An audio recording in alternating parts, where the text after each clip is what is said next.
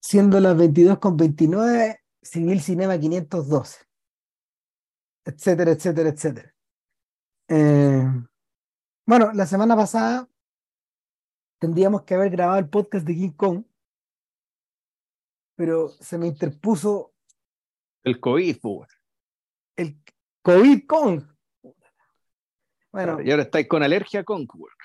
claro, no, pero estoy, estoy saliendo, creo, no sé.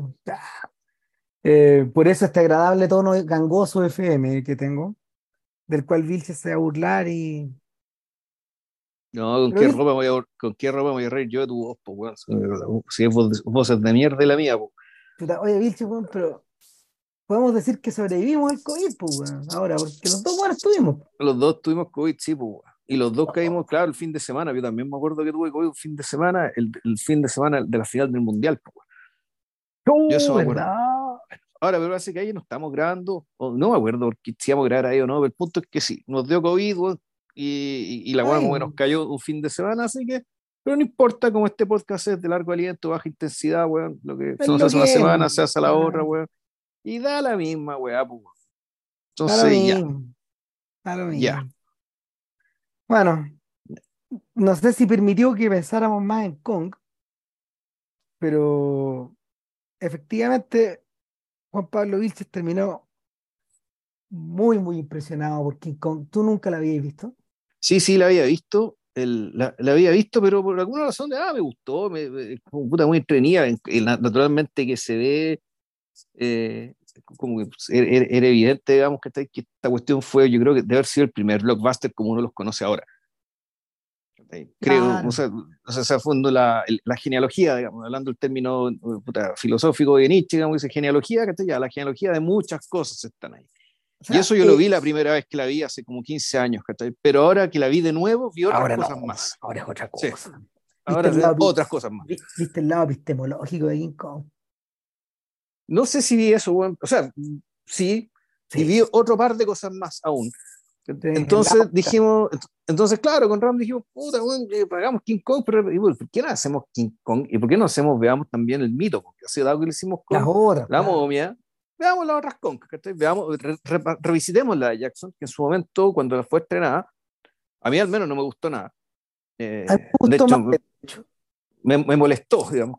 Ahora viéndola de nuevo, eh, sí, hay un, hay, eh, sí, le- le- entiendo, eh, finalmente entendí qué fue lo que quiso hacer. Igual no le sale bien, igual no, sí, sí, asumimos que el tipo quiere hacer un homenaje, dice que quiere hacer un homenaje, pero en la práctica quiere, naturalmente quiere comerse a la otra, de hecho se la come en términos, la- en cierto sentido la, la, la mete dentro de su propia trama, la conga antigua, Eh, la conga antigua sigue siendo insuperable. Eh, y fíjate, y claro, también se ve que existía la que fue la película que generacionalmente nos tocó a nosotros, digamos, la de Jessica Lange, la del año 76. Eh, y, y fíjate también, porque la vi, también me pareció muy interesante la deriva que tomó. La decisión que tomó de, de, de fondo cómo abordar este, este, este clásico, este, este, puta, este monstruo, que es la película misma también yo creo que es un monstruo, digamos. entonces puta, los dos esfuerzos, que a diferencia la momia, al menos, eh, eh, yo creo que son, los dos esfuerzos son, son, son, son interesantes porque su relación con el Congo original es más orgánico. Cosa que me ponte tú a mí, eh, siendo una buena película, La momia de la Hammer. Eh, uno dice, esta cuestión como que parte un poco de otro lado. Eh, en cambio, no, acá no. Acá hay una, aquí básicamente hay una conciencia muy clara respecto del valor del original, del potencial del original. Y la impresión que tengo es que por mucho que una se haya ido por un lado, otra se haya ido por otro, ¿cachai? Eh, la película original la supera a las dos. A mí mi impresión es que al revés de lo que ocurre con al revés de lo que ocurre con los monstruos de la Universal, y a ver si, a ver si nos animamos para hacer los otros, digamos. No todos, pero algunos. Y, y- y tampoco al tiro, digamos, respiremos No, poco, no es digamos, necesario. Hay que Sí, respirar, claro. Eh, la diferencia es que Kong resiste la posmodernidad. Se resiste a la posmodernidad. Estas Kong que mencionaste tú no son artefactos posmodernos, ninguna de las dos. Al contrario, por ejemplo, de. Ninguna de las eh, tres. eh, sí. El, pero el, de hecho, al, contrario de lo que sucede con los filmes de la Hammer, eh, que, de alguna manera inauguran la posmodernidad, por eso son tan interesantes también. Al contrario que, es, que esas películas y que algunos filmes posteriores, estábamos hablando siempre de los casos dignos, no de la porquería, eh, en Kong, eh, en Kong la pulsión, la pulsión posmo es, en el fondo es reemplazada, eh, la pulsión posmo está anulada porque en el modelo original el elemento meta ya estaba incorporado estaba derrotado, estaba derrotada la posmodernidad ahí. Eh, por ejemplo, contemporánea de, del King Kong del 76 es Superman del 78. Se, esas películas se sobrelapan casi todas. Star Trek, por ejemplo, The Motion Picture. Todas esas películas se sobrelapan porque sus periodos de postproducción fueron prolongadísimos, más de un año, en casi todos los casos. Entonces, eh, en, cada uno de estos, en cada uno de estos esfuerzos había, no sé, pues había el interés como de captar una audiencia, de contar la historia que la gente había visto en las revistitas o en la tele, eh, en un formato más grande, etcétera. Pero, pero así como, así como ocurrió, por ejemplo, con, con Cazadores del Arca Perdida, que también es un producto de la misma época, eh, autoasumido como posmoderno, eh, con King Kong la fórmula no funcionaba. Había que, había que, mm, o sea, King Kong, King Kong en el 76 no intentó contar eh, insólitamente una historia que transcurría en la era de Chinatown o en la era de los cazadores, en fin, sino eh, un producto de su época, con las Torres Gemelas ahí mismo. Un producto de la hora, no un producto del ayer, regurgitado o, repensado para las generaciones, para las generaciones contemporáneas. Y en el caso, en el caso de, bueno, el caso de Jackson es más complejo todavía. Porque Jackson efectivamente trató de comerse a la otra. Y... Luego comerse la otra y también trató de ayornarla, eh, siendo, mantuvo la lógica, digamos, estamos hablando de una película que transcurre en la época de la depresión, cosa que está marcada por un principio que es muy notable, está bien redondito, eh, mm. pero claro, sí se hace cargo del tema, se, hace cargo de su época, digamos, básicamente al elevar el, el rango del, de, la protagonista femenina. De hecho, en, el King Kong de Jackson, la protagonista es eh, Ann, Darrow, Andarrow se llama, ¿no es cierto? Andarrow. Andarrow, sí. Claro. Eh, mejor, o sea, invierte, una, invierte una cantidad de tiempo en mejorar el personaje o, trabajarlo eh, mucho más. No, no, y no, es que trabajar el personaje implica también eh, hacer mucho más explícito el, típico, el tipo de relación que tenía con Kong. Claro. Que, que, en la otra película también estaba. ¿sí? Eso pues, por eso la Kong original es tan fascinante, digamos, porque el, está, está la faceta completamente animal, y está también esto otro, que está también muy pincelado, y que también era importante este aspecto, digamos, de la afectividad de Andarro respecto de, de, Kong. Y claro, ah. pero eso estaba en la película original y puta, Jackson se vio, en no sé si en la obligación, le pareció más interesante contar esa historia. Contar la historia poniendo acento ahí. Cosa que no está mal, no, está necesariamente mal, lo que sí te hizo que, por otra montón de razones, que la película fuera más pesada, más larga, y también yo creo que tenemos que evolucionar, eh, o sea, hay que, hablar de la, eh, hay que hablar de la elección de quién es Carl Denham, quién es el equivalente de Denham en 1976 mm. y quién es Carl Denham, digamos, en 1933. Y más interesante aún es quién es Jack Driscoll, quién es el personaje Jeff Bridges y quién es el nuevo Jack Driscoll en la, en la Y todo esto te arma, o sea, al, fondo, al comparar los perfiles de estos personajes con el peso de Andaro y la relación que tiene con Kong, puta, eso ya te arma el mapa respecto de qué película es cada una. Y por, qué son, y por qué son como son. Y bueno, y el juicio muy personal no es mío, digamos, al menos es porque una sigue siendo superior a, la otra, a las otras dos. O sea, mira, Kong, yo te lo, te lo mencioné en algún momento, probablemente probablemente junto con la novia de Frankenstein, Kong es el, es el logro supremo de todo este cine.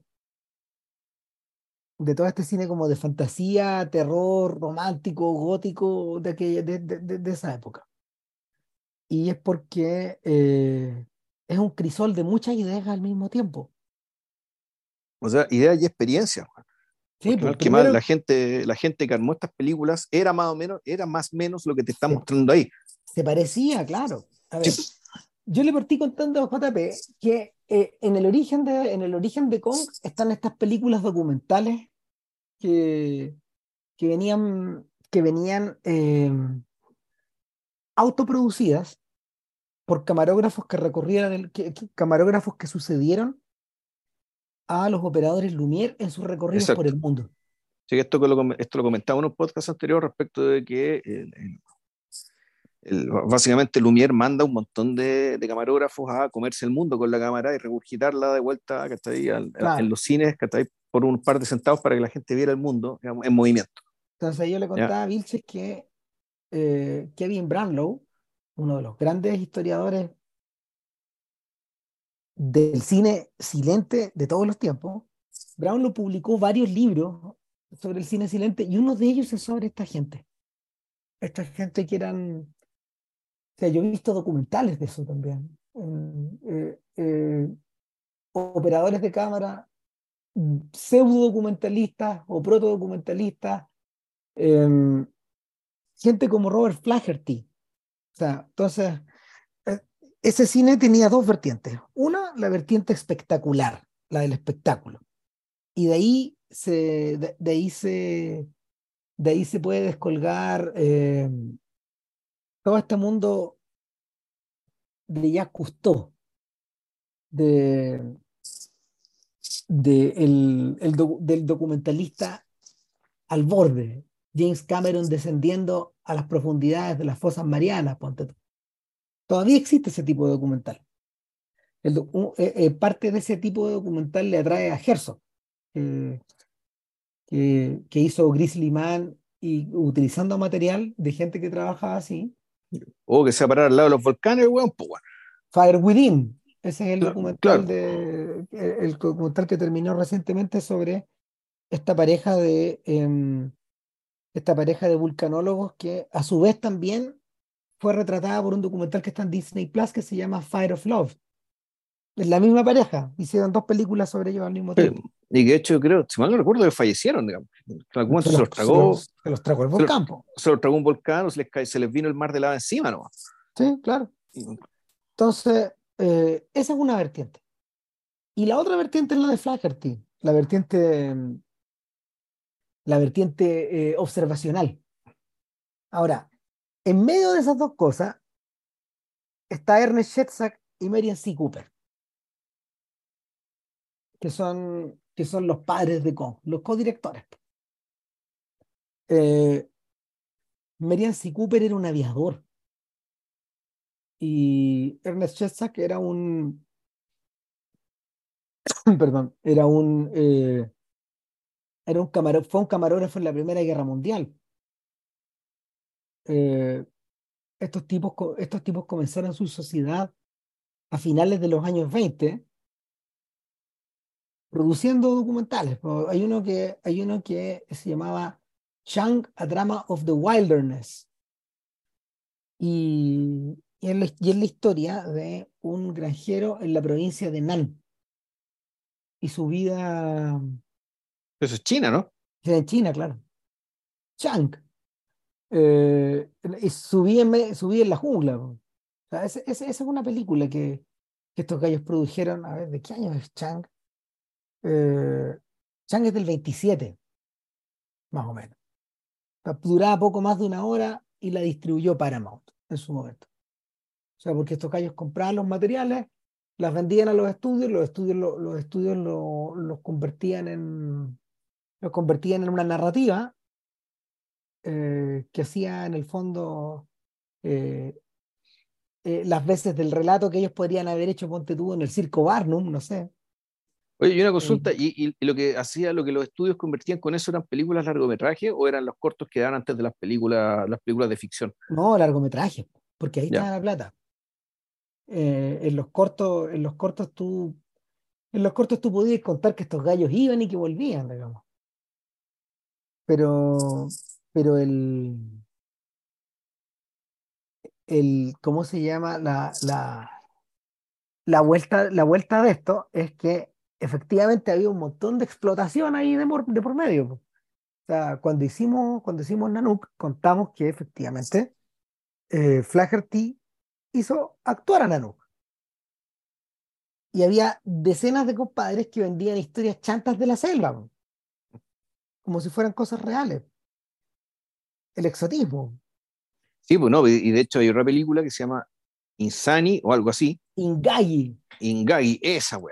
¿cachai? Claro. Que, claro, no, que, que esa wea también, pues esa wea es una, una mentira, ¿cachai? Una puesta en escena. Eh, pero que esa es una puesta en escena que creo que, eh, que, que naturalmente fue importante para Kong, pero fue importante por muchas razones más. Eh, eh, que claro, que, consistía en puta, que efectivamente había una, una especie de sacrificio humano, digamos, que está ahí en- para calmar, para aplacar un dios gorila o algo así, Claro, una era- especie de eh, bestia. Exactamente, donde, la- donde, donde, donde las mujeres que se entregaban a, esta, a, esta- a Ingagi, al gorila, eh, a esta bestia, eh, eran convertidas en esclavas sexuales de la bestia. Cacha la weá.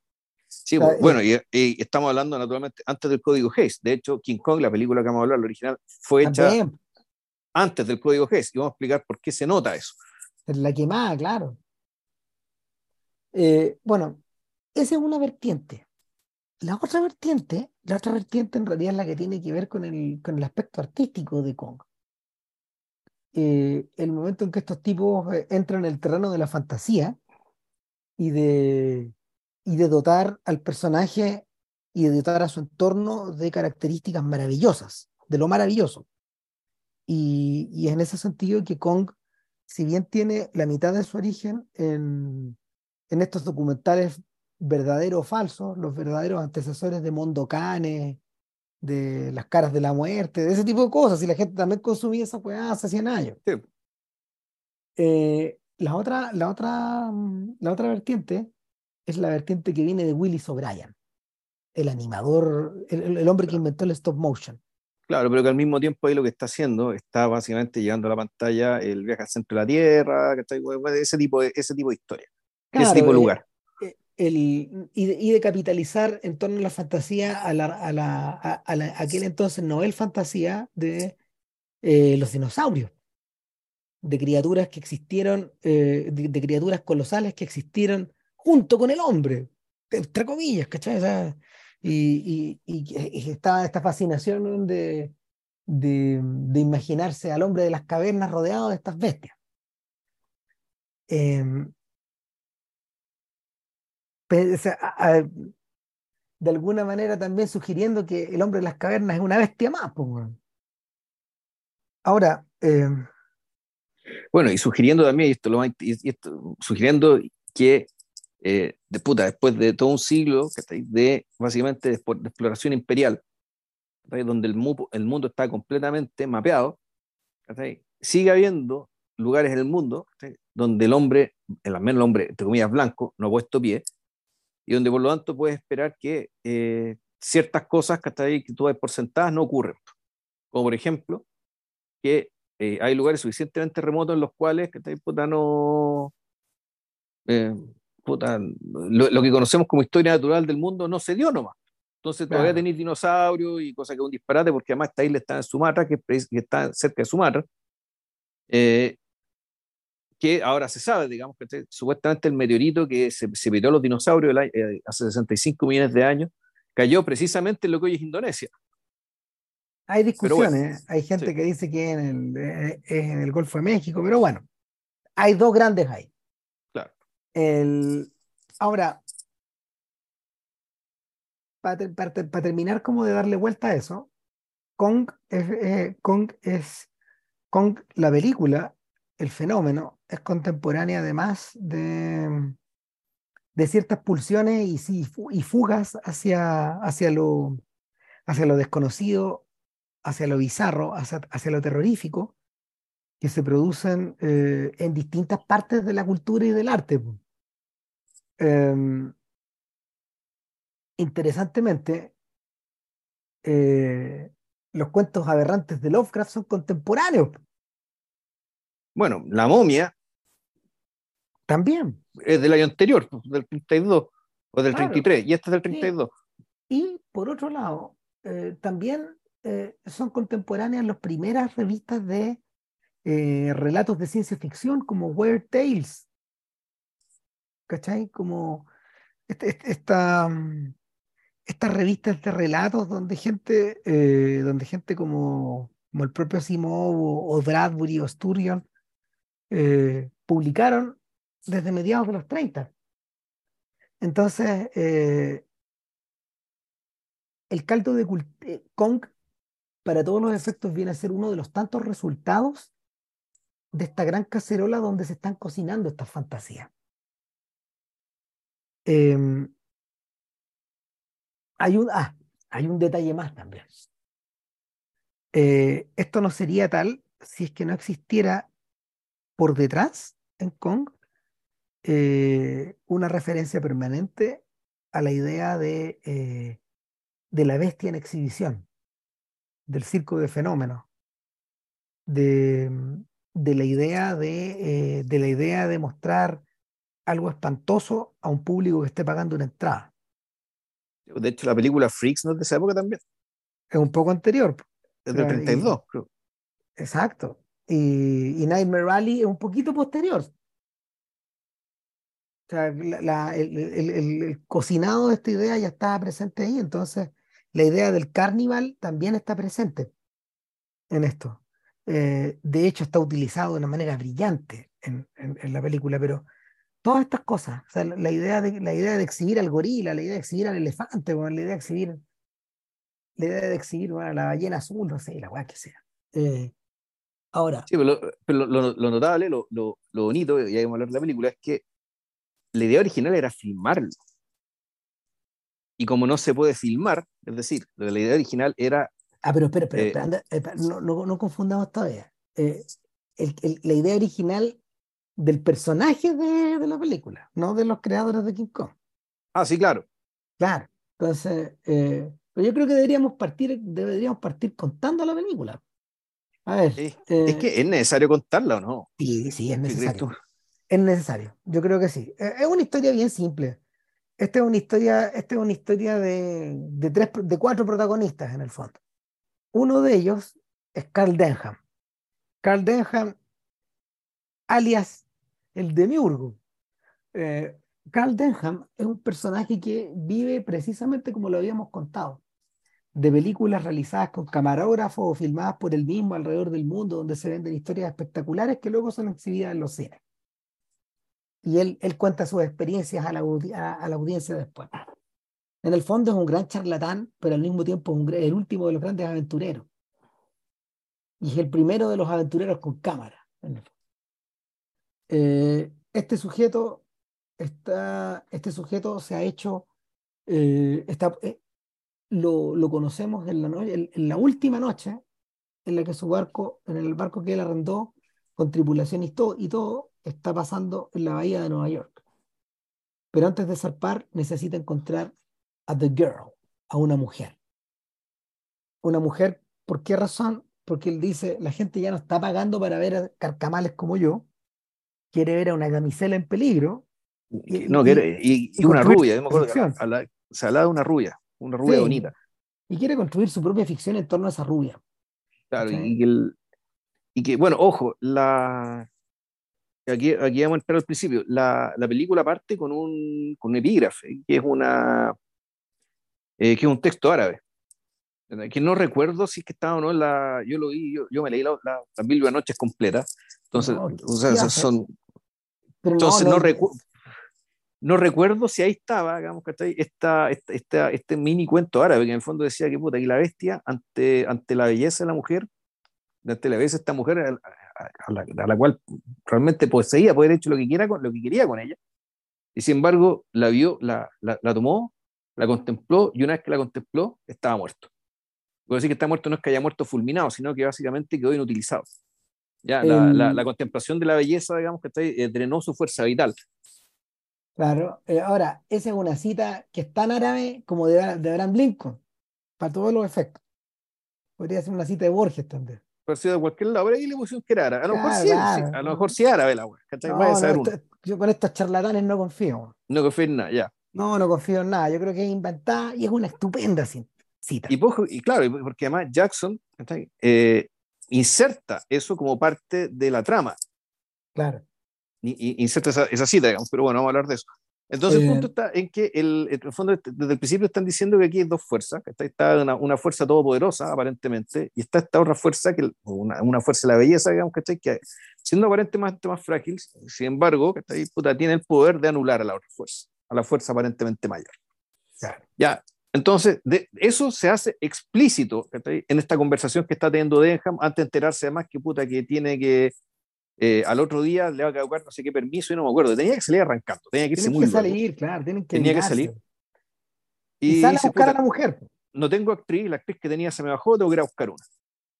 Y claro, la la, eh, la película se hace cargo de eso, ¿cachai? pero no lo, eh, a diferencia de la película de Jackson, no lo menciona como un, como, como un recuerdo, ni lo menciona como un episodio, sino que es algo que es el día a día, era su día a día. por Eso era la eso- vida en aquel Y por, e- entonces. y- y por eso es mejor. Por eso es mejor, por eso, por eso no, no, no, ni siquiera se molesta en, en, en demorar su trama. Eh, King Kong avanza con la rapidez del demonio, Sí. diabólico. Y el avance de la película es diabólico y este gallo sale a buscarla y la encuentra, encuentra a esta mujer a punto de robarse una fruta en un, puesto, en un puesto que está abierto ahí, un puesto nocturno, una, verdulería, un, un puesto de abarrotes. Y le compra un café. Ella piensa que le va a ofrecer, obviamente, plata para acostarse con ella, y el tipo le dice, no loco, I'm on the level, que es una frase de la época. I'm on the level, no, no, no, eh, yo estoy ofreciéndote otra cosa acá, algo grande, algo, algo, que, algo por lo cual vas a ser recordada. Corte, la mujer ya está en el barco y conocemos a los siguientes personajes, al capitán Engelhorn, pero sobre todo a Jack Driscoll. Es el Jack primer Driscoll. oficial. el primer oficial, eh, y, que, y que corresponde a eh, el tipo humano, aventurero, hombre blanco, intrépido, presente, Eh, importante de esa era. Y, y bastante, y, y, y muy bruto. El, bruto en si el tú- sentido de muy cortante en el trato, sí, y, pero no estúpido en absoluto. No, no, lo contrario, pero claro, un hombre de acción, básicamente pocas palabras. Y como Mm. marino, además supersticioso, es decir, le hace ver del principio que puta no le gusta que haya mujeres en el barco. esos personajes eran bien, esos personajes eran bien comunes. ¿eh? Eh, Sí. El Terry Malloy, por ejemplo, el amigo de Terry en Terry y los Piratas, los cómics, es uno de esos. Eh, y lo mismo corre, lo mismo corre en realidad para el padre de estos personajes, que es el Capitán Easy, que, que es otro. O sea, el, el, Sí, sí, origen la- de, el, el origen de este personaje es el Capitán Easy, un personaje como de los años 20, 30. Sí, hay uno lo que, lo, lo que estima es que el perfil es que en realidad Jack Driscoll es un every, eh, en realidad es un poco un everyman, es decir, eh, eh, e- era uno de muchos, ¿cachai? hombres así de brutos, rudos, ¿cachai? puta, curtidos, eh, que no tienen mucha, no, tiene, no hay ninguna psicología detrás, ¿cachai? salvo Mm. el hecho de que, al igual que la bestia que mencionaba al, al- al principio, es una bestia en cierto sentido que termina siendo, digamos, debilitada por esta mujer. Claro. Eh, pero bueno, ahí no me estoy ant- anticipando, digamos, otra cosa, pero bueno, la, el, entonces, puta, eh, tenemos estos tres protagonistas, ¿cachai? el capitán, que en fondo es, un- que, que- que es un gestor del asunto, y, y lo que tenemos acá es puta, eh, que el, el- el viaje es un viaje hacia un destino que se sabe que es cerca de Sumatra, pero el capitán ni los primeros oficiales saben para dónde van, ni por qué. Claro. Sí, Solo lo sabe Denham y un productor que yo creo que ya se bajó. ¿Cachai? Y un par de camarógrafos, ¿cachai? Que suponen más o menos sí, ¿cachai? Eh, no, pues acuérdate que Denham está fotografiando la película esta vez el mismo. Sí. Ahí nos muestran la cámara y es una cámara con cuerda. Eh, eh, y, y- y- y de inmediato decimos, ah, esto es una película de la era muda entonces. Pero, pues, sí, sí, sí, pero estamos en depresión. Tipo, pues al principio. Claro, entonces estamos hablando de una película que, o claro, que, que en el fondo estas películas no necesitaban sonido porque se le ponía un, había un, locutor, que después cuando se montaba, digamos, ahí le ponía el color. Arriba del barco pasan dos cosas interesantes. Una de ellas es que efectivamente Darrow con Driscoll enganchan. Tienen alguna empatía. Eh, Bruce Cabot, el Bruce Cabot, el actor que encarna a Driscoll, es un sujeto bien bruto también. Y, hay algo de, hay algo como de esa, de esa rudeza que se traspasa a la relación y, y que, y que tiñe un poco esta película de, no sé, de, bueno, presenta este sujeto, presenta, presenta este sujeto como impenetrable, digamos, ante, ante esta chica que trata de meterle conversa. Por otro lado, Denham hace una prueba de cámara con la chiquilla y en la prueba de cámara eh, él evoca la idea de algo, de que ella está, de que, ella está viendo algo que la supera, que es atroz. Mira hacia arriba, le dice. Contémplalo, ves cómo te supera, tienes miedo. Y, vemos, vamos viendo las reacciones de ella. Grita, le dice en un momento, y ella grita. Y, y es un grito casi orgásmico. Y claro, entonces además, la, entonces tú en este momento, tú te das dando cuenta que en realidad eh, esta película, King Kong, es sobre el proceso de filmar King Kong. Entonces este elemento meta que decía Ram, que, el, que, que básicamente el postmodernismo no, ya no puede meter este elemento muy bueno porque la película ya lo tiene. En 1930 ya está ahí. Y se ve ahí. Y se va a desarrollar después, además, a lo largo de lo que viene.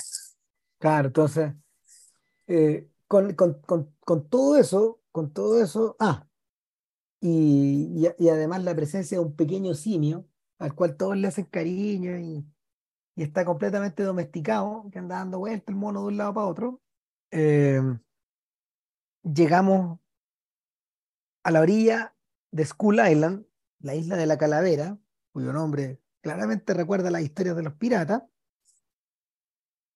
y y cómo se llama, eh, ya no queda otra que jugar al colonizador e ir a sapear, po, Y lo que vamos a sapear, o sea, eh, estos tipos llegan, los indígenas están realizando una suerte de una suerte de rito, Ingagi. Claro, ahí nos, encontramos con Ingagi, claramente que es el rito donde eh, donde básicamente llegaron justo, y es una jugada que hace esto es poco creíble, digamos, que en ese sentido la película de Jackson puta, se parece más a cómo habría sido una, en, la realidad, digamos, tú nunca llegáis justo en medio, De, eh, eh, pudiste llegar en cualquier momento del año, pero no, bueno, aquí llegaron justo, pero uno se lo ordena lo mismo al momento es que efectivamente están entregándole una, una, están sacrificando una joven, digamos, se la está entregando, preparándola porque ella es la novia de Conk no, si no, no te sé, a lo perverse la hueva, pero a mí lo que es muy notable, es, muy, eh, que se fija en la memoria, es la, es la puesta en escena de todo esto. Porque lo que ven ellos es, son como ciertas capas que van de abajo hacia arriba, donde está la, la, gente bailando, está la figura de autoridad, y detrás está esta muralla, con la puerta. ¿ya? Y, es una, y, una, y es una toma muy, muy característica, eh, porque en el fondo es como, es como si fuera un teatro. Eh, es como Con la diferencia de, que el, de que el teatro, la idea es que no veas lo que está al otro lado de, de, la cortina. Mira, para alguien, para alguien que, para alguien de los 40, por ejemplo, que, que, que era ya un espectador de segunda generación de Kong, esa imagen de inmediato le iba a evocar a las películas de Tarzán, que la MGM estaba realizando con Johnny Weissmuller precisamente en esos mismos instantes. Pero en esos mismos instantes, Tarzan, Tarzan of the Apes es del año 32, esa película. La primera. Es una buena película, cancelada obviamente hoy día, pero, pero claro, es un filme es un filme que responde a todos esos estímulos, a todo ese exotismo, pero ya eh, reprocesado al interior de al interior como de una narrativa romántica en el fondo esta vez Ingagi el gorila ha sido reemplazado por un blanco criado por los monos. Y, Sí, claro. el, cuando uno, cuando uno llega al, cuando uno llega frente a, a este, a este ritual, uno entra como en la mitad de una película, en el fondo. Claro, y- el, y de hecho, el, esta escena es, es, eh, insertada tal cual como parte del show de la película de, de Jackson, Claro. pero tal cual, sea, la misma coreografía, ¿sí? un poco la misma disposición. Entonces, hay- hay- y por ese tipo de cosas, tú decís, esto no es solo un homenaje, en el fondo lo que quiere Jackson es, en el fondo, comerse la película canónica. Claro, convertirse, eh, co- convertirse ellos en la película canónica definitiva respecto a este mito. ¿Cachai? No le resultó, digamos, ¿cachai? y ya, ya contaremos por qué. Entonces, pero el, el tema del- de, de esta, de esta vista del teatro y de la entrada al teatro. Lo voy a- eh, lo- puta, guárdelo porque esto, este- esto va a ser importante después también. Y, y claro, puta, eh, estos blancos interrumpen la ceremonia y pasa, puta, y pasa básicamente la receta del desastre, que es que eh, como la ceremonia se interrumpe, eh, puta, hay que sacrificar a otra persona, ¿sí? y resulta que estos tipos quedan locos porque eh, ven a esta mujer rubia y dicen, eh, te cambio no sé cuántas mujeres, ¿cachai? Por quedarme con ella como, eh, como novia de compa. Claro, aquí tenemos, aquí tenemos la novia de las novias. de- Claro, aquí tenemos ya, puta, con esta novia con no nos va a huear por no sé cuánto tiempo. Si en el fondo este- este- este- esto es, este- este- para eso son los sacrificios, ¿no? O sea, para obtener el favor de los dioses, o en el caso de Kong, puta, para mantenerlo lo más alejado, puta, ya a la, a la cresta, para no saber de él, si por algo está esa muralla. Claro, Pero esto, esto no es pero claro. eh, esto es tratar de deshacerse del mono. hay que recordar que a esta altura, eh, a esta altura todavía no es claro que no se sabe que es Kong. ¿Ya? El, al menos no, no, el, el- el que no ha visto la película de los mismos personajes occidentales que llegaron en barco no saben que es Kong. Hablan de Kong para allá, Kong para acá, la novia de Kong, puta, tu, tu, tu, pero no se sabe es Kong.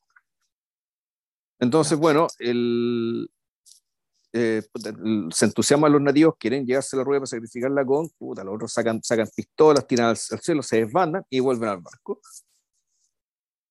Eh, puta, y en una noche donde el, y esto también es muy interesante, es, es, es cuando eh, Driscoll y, y Ann Darrow están teniendo una conversación y Ann Darrow mira a Driscoll con cara de, eh, con una cara que el código Hayes no permitiría años después. ¿ya? Donde de- efectivamente la reacción sexual que siente Andri, Ann, perdón, por Driscoll ¿cachai? se hace evidente, eh, pero realmente muy evidente. Eh, de hecho, no, ya, no voy a decir qué cara pone ella, pero es, No, no, eh, ¿sabes qué? eh, ¿Para qué, pa- pa qué, pa qué me van a funar? weón? Entonces, ya, eh, pero claro, es, es- una cara de deseo manifiesto, digamos, que y puta, tiene que hacer, no me acuerdo qué cosa, Driscoll se va, no sé para dónde, y en ese momento la raptan. Es decir, la raptan cuando se está interrumpiendo, eh, en el, fondo, s- s- el- el rapto se produce al interrumpir el, el deseo de estos dos, de estos dos personajes. Sobre todo el de ella. ¿Eh? Eh, Porque Driscoll, eh, Driscoll también lo tiene, pero puta, por su naturaleza, por ser tan bruto, digamos, es más inexpresivo al respecto. Uno al menos puede tener el beneficio, darle el beneficio de la duda. Eh, no, Mm, con Andarrow no. Entonces, No. en- en- en- se, inter- se inter- se interrumpe esta conversa ¿sí? por una razón random y ahí se la llevan a ella, la raptan. Eh, y chuta, la raptan, se, dan cuenta, no me acuerdo cómo, se recuerdan que, puta, por- porque siempre, y, siempre el mismo detalle, encuentran una, al, raptor, digamos, al, al más diestro, digamos, de, lo- de los aborígenes, se le cae un, un collar o una pulsera ¿cachai? llena de hueá y se dan cuenta que estos buenos estuvieron aquí, Andarro no está, se la llevaron. Entonces, puta, se produce, la, eh, va- van, vuelven, al, vuelven a la isla, con escopetas, con todo, Eh, mientras en paralelo, eh, puta, los aborígenes preparan el sacrificio, amarran a Andarrow, digamos, al altar, y, y puta, aparece claro. después de abrir, de abrir una tremenda puerta, ¿cachai? Puta que, y una puesta en escena bien, bien impresionante, ¿cachai? Con esta muralla, con esta puerta, digamos, todo esto con maqueta, con buena parte. Y otras cosas no tanto. Eh, pone a la niña y aparece Kong.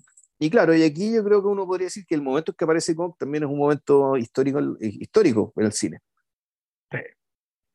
cuando aparece, él, eh, aparece esta figura que no es una persona disfrazada. No, es, no, son los monos de Ingai, estos monos que, eh, de los que más tarde, no sé, nos reiríamos con Monga acá en Fantasilandia y en... Me imagino que en otras partes existirá, en, en otras partes existirá esta misma idea. Y ojo, yo creo que la película 76, algunas tomas también es una persona disfrazada. Puede ser, puede ser, algunos, algunos bordes, algunas cosas. El, el, la, la dificultad de poder crear a, de, poder crear a, Kong estribaba en que no podías tener una marioneta eh, de tamaño natural, de 7, 8, 9 metros. No la podías manejar. Era, era como las técnicas para, para mover a la muñeca gigante, eh, que nos ha visitado en algunos festivales de teatro, eh, acá no existía. De manera que tuvieron que recurrir a Willis O'Brien y a sus ideas locas de animar dinosaurios. La idea básica era, eh, que planteaba por O'Brien, brillante, era la del mismo principio de, de la animación de las células, de, de, la, del, del, movimiento que se producía al ir eh, encadenando una célula de animación detrás de otra. Acá se trataba de fotografiar al muñeco cuadro a cuadro. Y O'Brien que había, que había mm, conseguido esto en pequeña escala o en escalas crecientes de dificultad a lo largo de los años 20, culminando con The Lost World, que es como la, la, película importante de él, eh, O'Brien apostó porque podía combinar al Kong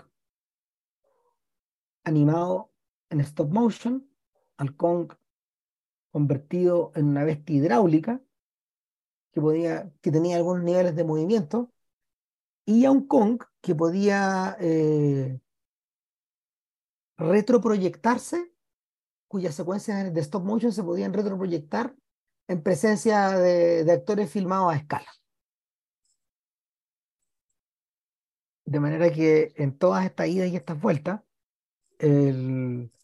la presencia de Kong era plástica y era múltiple en, este tipo de en este tipo de secuencias. Y la aparición de Kong entre medio de los árboles, tal como dice Vilche, es inolvidable porque es un simio del tamaño de un árbol, o superior algunos. claro, y yo creo que además es, es histórica porque el, es por lo que significaba la proeza de generar algo así, de mostrarte algo así, con las técnicas que no, no, estáis nombrando, digamos, y otras que, que vamos a mencionar después. Claro, ahora, es que yo creo que, yo creo que hay, hay una vuelta extra y de la que no hay que olvidarse nunca. El hacer stop motion era algo que ya venía en el cine ya como 20 años más o menos. Pero la diferencia que O'Brien planteaba a la de a la de otro sujeto, a la de otros pioneros, era que O'Brien poseía una poética por detrás. Los movimientos no están hechos porque sí. O sea, están están integrados a su vez en una mecánica, en una lógica. Eh, hay, cierta belleza y hay, cierta, hay ciertos rasgos de, mm, de absurdo y hay ciertos rasgos grotescos que van vinculados a, a, esa puesta en escena y que, y que son propios de ella. Entonces, ahí radica la poética de Brian. Es, es de él nomás. O sea, cuando Rey Harryhausen el futuro rey del, stop motion. era discípulo de él, además. Claro, comenzó a trabajar con, con O'Brien en, en, algunas secuencias de Kong. Claro, eh, él aprendió muchas cosas, pero la propia poética de Harryhausen era muy distinta a la de O'Brien. Y, eso se notó en los filmes en los que intervino después, pues desde Jason y los Argonautas hasta eh, Furia de Titanes, cuando ya nosotros éramos chicos. Así la carrera de Al contrario, de, al contrario de lo que ocurrió con la carrera de O'Brien, que fue más bien corta, la de Harryhausen fue como de medio siglo, más o menos. Tuvo más o menos medio siglo de duración, entonces imagínate. Eh, bueno, en ese punto de la historia, donde Kong de inmediato cae subyugado, se le agrandan los ojos cuando ve la rubia y se la lleva. Y es y en ese punto donde los aventureros llegan, y en, una, en, y en, en un acto de gran audacia, cruzan la barrera y se meten en este reino desconocido, donde rápidamente eh, procede a despedazárseles por las distintas, por las distintas bestias de tamaño gigante que viven en este jardín. O sea, primero mata a un estegosauro. Entonces ahí puta, está toda la técnica respecto de cómo hacen convivir en una sola toma el, el, el estegosauro moviéndose, digamos, que está ahí, eh, más hacia atrás y ellos puta, en, en, en, el plano más, en, el plano más cercano. Mm. Puta, eso, eso, retroproyección, claro. Con retroproyección. Por otra parte, después ponte tú, los ataca algo parecido a un brontosaurio, si mal no recuerdo. Cuando están cruzando en balsa por un en una especie de pantano que pillan, un lago, y dicen, hay que hacer la balsa, bueno, y aparece un, aparece un bicho, bueno, que les da vuelta a la balsa, lo empieza a perseguir, aplasta un par, cosa que después eso fue censurado. Ahora se lo come, que uno que se sube arriba de un árbol. O sea, puta, el, y eso en paralelo con que el, a Kong puta, también lo ataca después un tiranosaurio y, y, y, está Andarro ahí escondido en un, en un, lugar ahí mientras puta, Kong, y, y, es notable la escena porque está Kong y de lejos se ve como viene el otro bicho bueno, a atacarlo. Bueno. Es una cuestión casi como de suspenso, ¿cachai? No, no, está Kong, que lo estáis viendo, qué sé yo, andando con la, y de repente ve que de, de lejos, de atrás, ¿cachai? De se acerca, se acerca, se acerca, hasta atacarlo y, y entonces, en el fondo, tú, nos podemos empezar a nombrar todas las peripecias, todas las cosas que pasan. Un poco la, lo, claro. Claro, la sensación que hay es que aquí eh, y Ramiro lo decía de manera muy divertida, puta que lo huean al mono, ¿cachai? O sea, de fondo, el, Kong, la vida, la vida en ese lugar, efectivamente, una vida donde no hay descanso. Alto nivel de estrés, Donde no hay, no, el, los predadores están por todas partes, todos se odian con todo, bueno, la hueá es un infierno. ¿Cachai? Y eso pasa a Kong, imagínate cómo, imagínate lo que le ocurre, digamos, ¿cachai? Los humanos, ¿cachai? Están ahí perdidos, están jugando de visita, en un lugar que no conocen, y claro, después de que uno y otro pasan las respectivas peripecias, se llega a la famosa escena del árbol, del tronco, del, del, puente, del, del, puente tronco, digamos, donde efectivamente también se, produce, se produce el prodigio técnico de que el conc animado, puta, bota el tronco. Con donde, los, están, donde están los sujetos. Digamos. Donde están los sujetos. Y donde se salva prácticamente nadie, salvo Driscoll a través de un truco y más encima de disco se le aparece otro, otro mono a matarlo. ¿no? Y es una cuestión que es realmente trepidante, que es uno tras otro, que uno tras otro. Y que, claro, tiene, hay un sentido que tiene que ver, que, que, naturalmente tiene que ver con la trama, mostrarte que este mundo realmente es feroz y sin descanso que hay, pero también está, yo creo, la voluntad de, de hacer el showcase, ¿cachai? De los prodigios, de los prodigios técnicos que estáis logrando. O sea, el fondo aquí esto es como un, es como, es como lo que hace James Cameron también. Exactamente. Que, que, mostrarte y mostrarte y mostrarte, que puta, los, realmente, los, porque son bichos además que son distintos. Entonces, bichos que vuelan, otros que caminan, otros que reptan, y con todos funciona. En mm. todos queda muy bien hecho todo el truco. O sea, con las Mira, limitaciones, entendiendo que estamos hablando de algo que se hizo hace 90 años. Eh, si, es, si, si, es de, eh, si, si, hubiera que hacer una comparación, digamos, con, con la situación de Kong como, como protagonista de la película, porque a partir de esta segunda mitad, perdón, de este segundo tercio, efectivamente Kong toma el protagonismo de la historia. Eh, y lo toma, lo toma de una manera que es indisputada, simplemente porque es más grande, simplemente porque es más espectacular. Cuando, cuando, Godzilla se, cuando el Godzilla de Gareth Edwards se estrenó en el 2014, eh, una, hubo unas observaciones de algunos críticos bien perspicaces.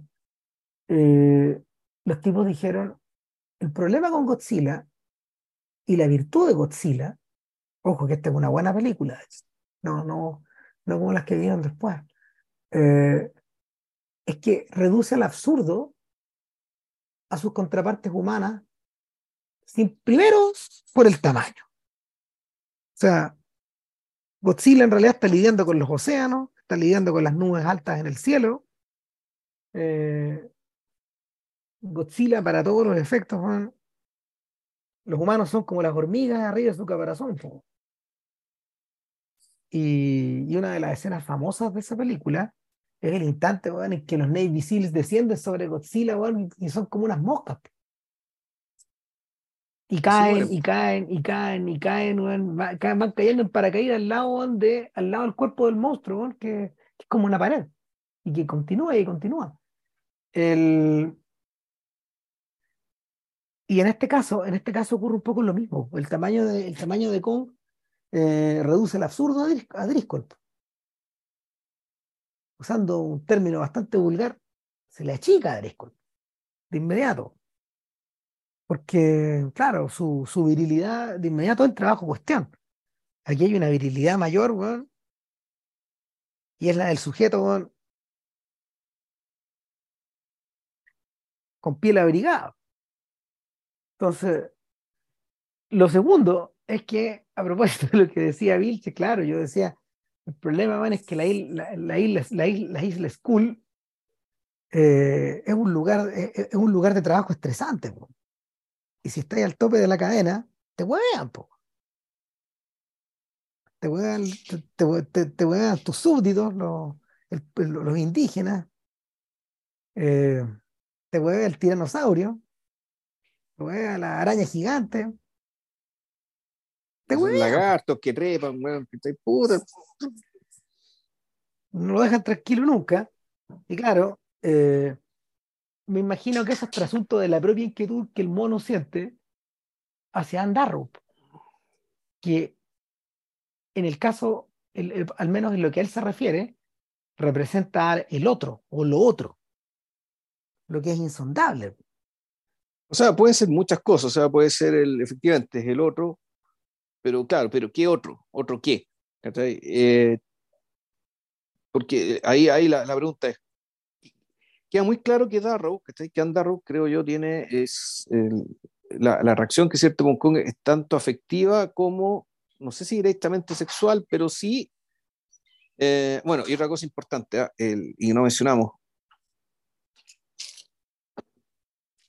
el, en, esta, en, en, la película, en esta película se menciona permanentemente, o al menos más de una vez, el mito de la Bella y la Bestia. Deformado y todo, pero sí. No, se le menciona directamente, se habla de la bella y la bestia. ¿Y qué es lo que pasa cuando la bestia ve a la bella? Claro, la, bestia, la, bestia, la bestia se perturba y luego se apacigua. Y luego muere. Claro, y, el punto es claro, ¿qué, ¿qué, siente la bella por la bestia a su vez? ¿Qué, qué, es lo que ocurre ahí? Entonces, pues, efectivamente, por ser una bestia, se, se, se, se, y esto lo conversamos también cuando hablamos de la película de Cocteau, es que cuando la, bestia deja de ser bestia y se convierte en un hombre, hay cierta, cierta idea, cierta decepción de parte de la mujer. Y que hay una parte de ella que, igual quiere a la bestia, necesita a la bestia, o se siente más protegida con la bestia o, cree que va a ser más complacida con la bestia. Lo discutimos, eh, lo discutimos a propósito de Jerry Lewis y el profesor Chiflado. Cuando Buddy, cuando Buddy Love desaparece, eh, y vuelve el profesor Kelp, hay algo en el estudiante que parece, que parece, parece, que aparece momento su pareja, que, que queda incompleto y por lo tanto ya se roba la fórmula para tener a Buddy Love de noche. Claro, y el profesor Kelp de día, ganando las lucas. Claro. Entonces. Eh, y acá, el, eh, aquí, la película con muy poco minutaje, y esto, mérito de escritura y actuación, te deja, te, deja el terreno ahí. Y te, deja el terreno ahí. Es interesante el hecho de que, en el fondo, cuando llega Driscoll a rescatarla, ellas, puta, no es que no lo dude, no es que lo dude mucho, digamos, la, lamenta irse o lamenta dejar a Kong, que fundamentalmente está peleando, pero se va con Driscoll. Pero digámoslo, Driscoll es una especie de King Kong blanco. Exacto cosa que no ocurre con, los, con lo que vamos a ver después, digamos, con, con, lo, que pasa con las versiones posteriores. Es un sujeto, es un sujeto completamente desbordado, un super, un superhumano también. Mal que mal, va y se enfrenta al mono, aunque es una, una pistucia al lado, pero rescata a la mujer. Tiene todas las de perder, pero va igual. Y va igual, y en parte, eh, y uno podría decir en parte también, porque el acto sexual fue, fue truncado, fue interrumpido. Aquí esto no queda, eh, aquí como igual era pre, era pre-code, digamos, pero efectivamente lo, eh, el, el, tema de, de, la sensualidad y las aproximaciones, digamos, entre uno y otro no podían ser tan explícitas. Eso sí se resuelve en la película 76, y, y, lo vamos a conversar más al respecto. Pero acá pues, está, están todas estas claves, digamos, para entender por qué, eh, qué tipo de relación tiene ella con Kong y con este otro mini Kong que tiene al lado, con el cual se va. Eh, eh, puta, hasta llegar a, y, efectivamente, puta, bueno, damos que básicamente el, se la lleva, el, el, mono las persigue y, y, resulta que lo están esperando, digamos, que está ahí en esta puerta teatro gigante con una rampa. Eh, Denham, naturalmente, tratando de filmar todo esto, porque volvemos, esto, esto es parte del asunto que se nos olvida un poco, pero también es importante que Denham siempre está tratando de filmar esto, de filmar a Kong, de llevarse a, de, de en fondo meter a Kong en este invento del siglo XX, del cual es un pionero y en la medida que no lo puede filmar, va a, ser, va a ser algo más radical. Dado que no puedo llevar la filmación de la cosa, me llevo a la cosa. Por lo tanto, con cae la rampa y llegamos al tercer acto. Y el tercer acto, eh, y aquí vamos a retomar el tema de la puesta en escena y cómo te filman el teatro cuando está entrando la gente en plena depresión, donde básicamente los ricos, la gente puta muy bien vestida con traje de gala, va a ver este show, la octava maravilla del mundo, Kong.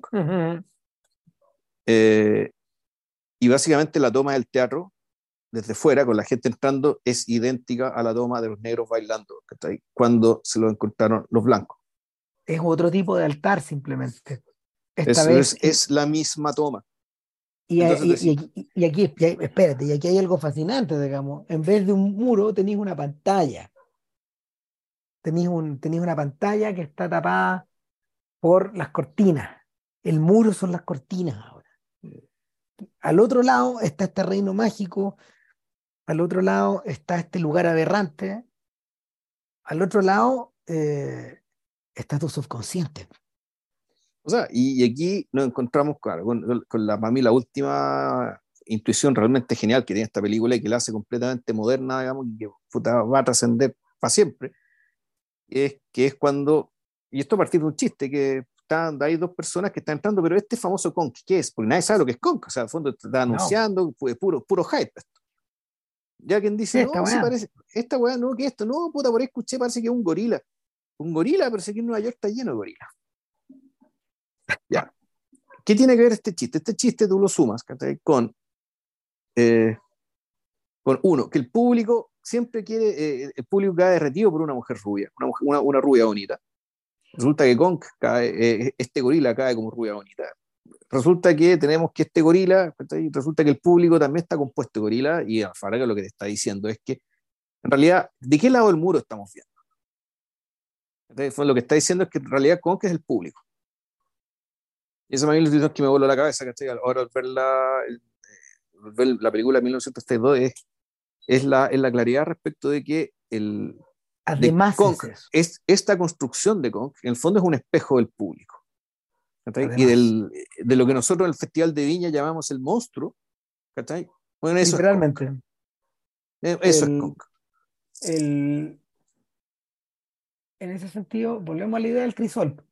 Está el mono como la bestia, está el mono como el espectáculo, está el mono o, o la idea del el reino el reino al cual, eh, al cual el, el, el, blanco no ha llegado. exactamente, pero que eh, es el reino al cual tú accedes a través de los sueños de los Denhams o los Shotsacks o los Cooper que, que lo filman y lo recrean. Pero que esos sueños también son los tuyos y son los sueños del público. O sea, es el inconsciente del público. Y, y, claro, esa, esa intuición, de que esta intuición, de, que, de, que esta, de que este, este subconsciente del público tenga esta forma tan monstruosa, tan temible, tan sexual, digamos, y al mismo tiempo y tan, y tan vulnerable a la belleza, digamos, que, que, este, esta, esta de mandriles van ahí a ver en la pantalla una mujer bonita, y esta mujer bonita los doma, los calma, o los exacerba, mm. depende de lo que pase.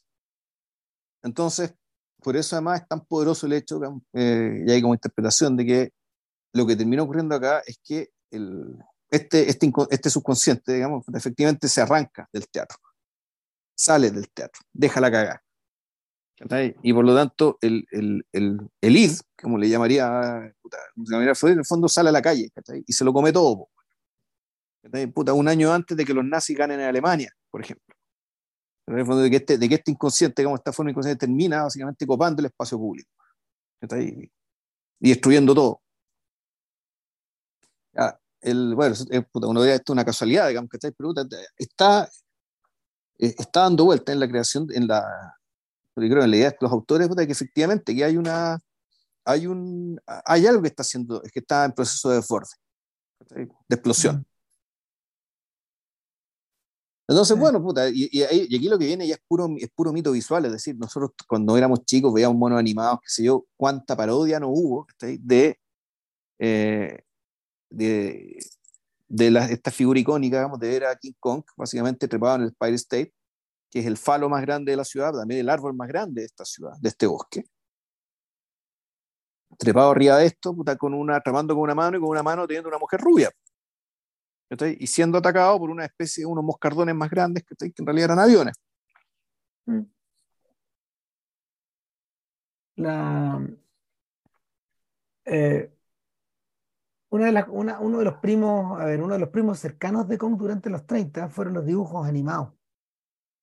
Eh, ya no los dibujos animados de Disney, sino efectivamente los dibujos animados de la Warner. Los cuales agarraron para el deseo también al, tandeo al mono, digamos. O sea, así como, el, así como la, la versión, eh, la versión de lead outsize gigantesca es la de, en versión, en versión King, digamos, eh, es, la de, es la de este Kong eh, encaramado en el edificio más alto, que a todo esto acaba de ser inaugurado, ojo ahí, ojo ahí, era un edificio que había sido inaugurado hace meses atrás. No, no, no algo, no, no algo parte del paisaje de la ciudad. Eh, o sea, era claro, por lo tanto era el emblema de la moneda de la ciudad. pero absolutamente, pero, pero, era de una manera que, con el que no, no, no, no, le, que no les podemos dar ni ejemplo. No hay nada que sea tan nuevo acá en Chile. De, esos tamaños, digamos. O sea, el Costanera para estos efectos es un, un edificio viejo y feo, antiguo, digamos y, único en su especie además, porque eh, del Empire State, el Empire State tenía competidores, bueno, en fin. así como Kong era el emblema del Omega, del id, del id megalopolizado, eh, los monos de la Warner eran la versión micro. Microscopizada lo mismo. También, de esos mismos impulsos. no por nada ambos, ambos han tenido una excelente sobrevida. Ahora, la dificultad de haber hecho Kong eh, pagó y el éxito fue tan grande que durante años fue muy difícil eh, fue muy difícil poder disponer de una buena copia de King Kong. La copia, que, la copia que está disponible hoy día en el streaming, que es la misma que eh, se En HBO Max, por lo demás. Que a todo esto va a cambiar de nombre, pero de ahí vamos a hablar de eso. ¿Te acordás que te conté? Sí. Claro, bueno, eh, ya no, va a ser, ya no va a tener el HBO en el nombre. Eh, el, la copia que está en HBO Max es la misma que eh, la Warner restauró a principios de los 2000 para acompañar el reestreno de, perdón, el estreno de, del Kong de, de, de, Jackson. Claro, y es, es una de las, uno de los trabajos de restauración más alucinantes que se hayan realizado, porque recorrieron el mundo tratando de encontrar trocitos de mejor calidad que adosar a este Frankenstein audiovisual que estaban creando. Porque el éxito, el éxito de Kong quemó las copias. Las, Claro. fri- las frieron en teatros de segunda, tercera, cuarta categoría a lo largo de las décadas. Y, y tú me dijiste que no trabajaron con negativos, que los negativos no están No, conservados. claro. No, todo se perdió. No, bueno, y aparte, y bueno, y la pega también incluía eh, recuperar escenas que en algún momento la, la- la censura pidió sacar. Como por ejemplo, la- las muertes muy gráficas de ciertos personajes, pues, cuando caían por el, por el abismo, digamos, y chocaban con el suelo, y, y chocaban con, la- con las paredes del barranco, o los bichos que, el bicho que fue aplastado, o la- perdón, los, los expedicionarios que fueron aplastados por el frontosauro, digamos, ese tipo de cosas la habían sacado. Entonces hubo que recuperar eso también. No, me imagino. Y, y, y también escenas, esa escena donde Kong desnuda, por ejemplo, a Ann Barrow. Ann Ba- Ann Que la, que la pela como un plátano. Efectivamente, la pela como un- o sea, no, o sea, a ver, la pela como un plátano o la abre, o la abre como una flor, digamos. Mm. De- dependiendo quién, dependiendo cómo se llama, de quién esté mirando.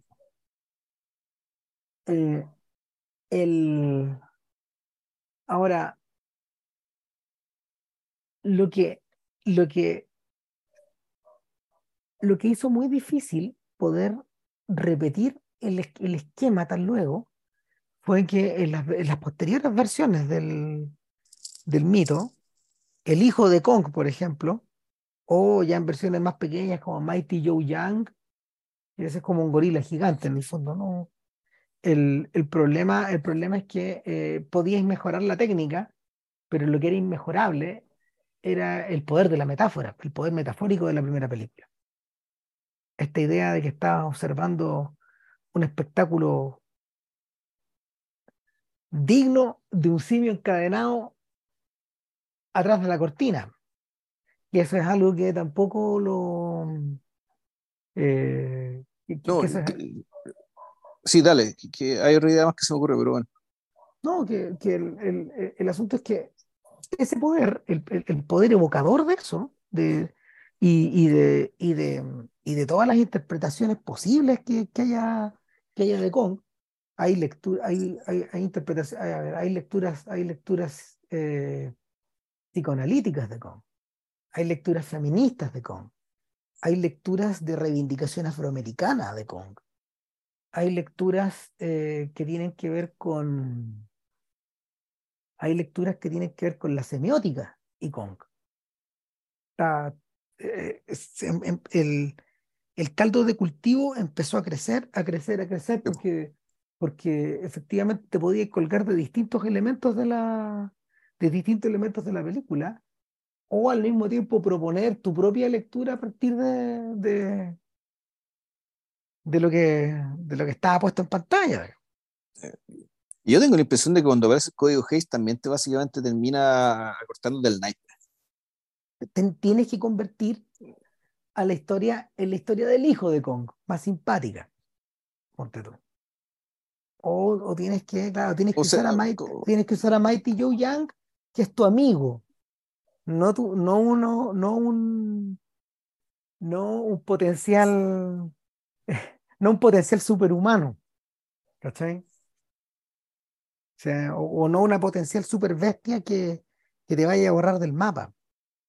La- las sugerencias que, que hay por detrás, de hecho, son muy provocadoras, incendiarias en algunos casos.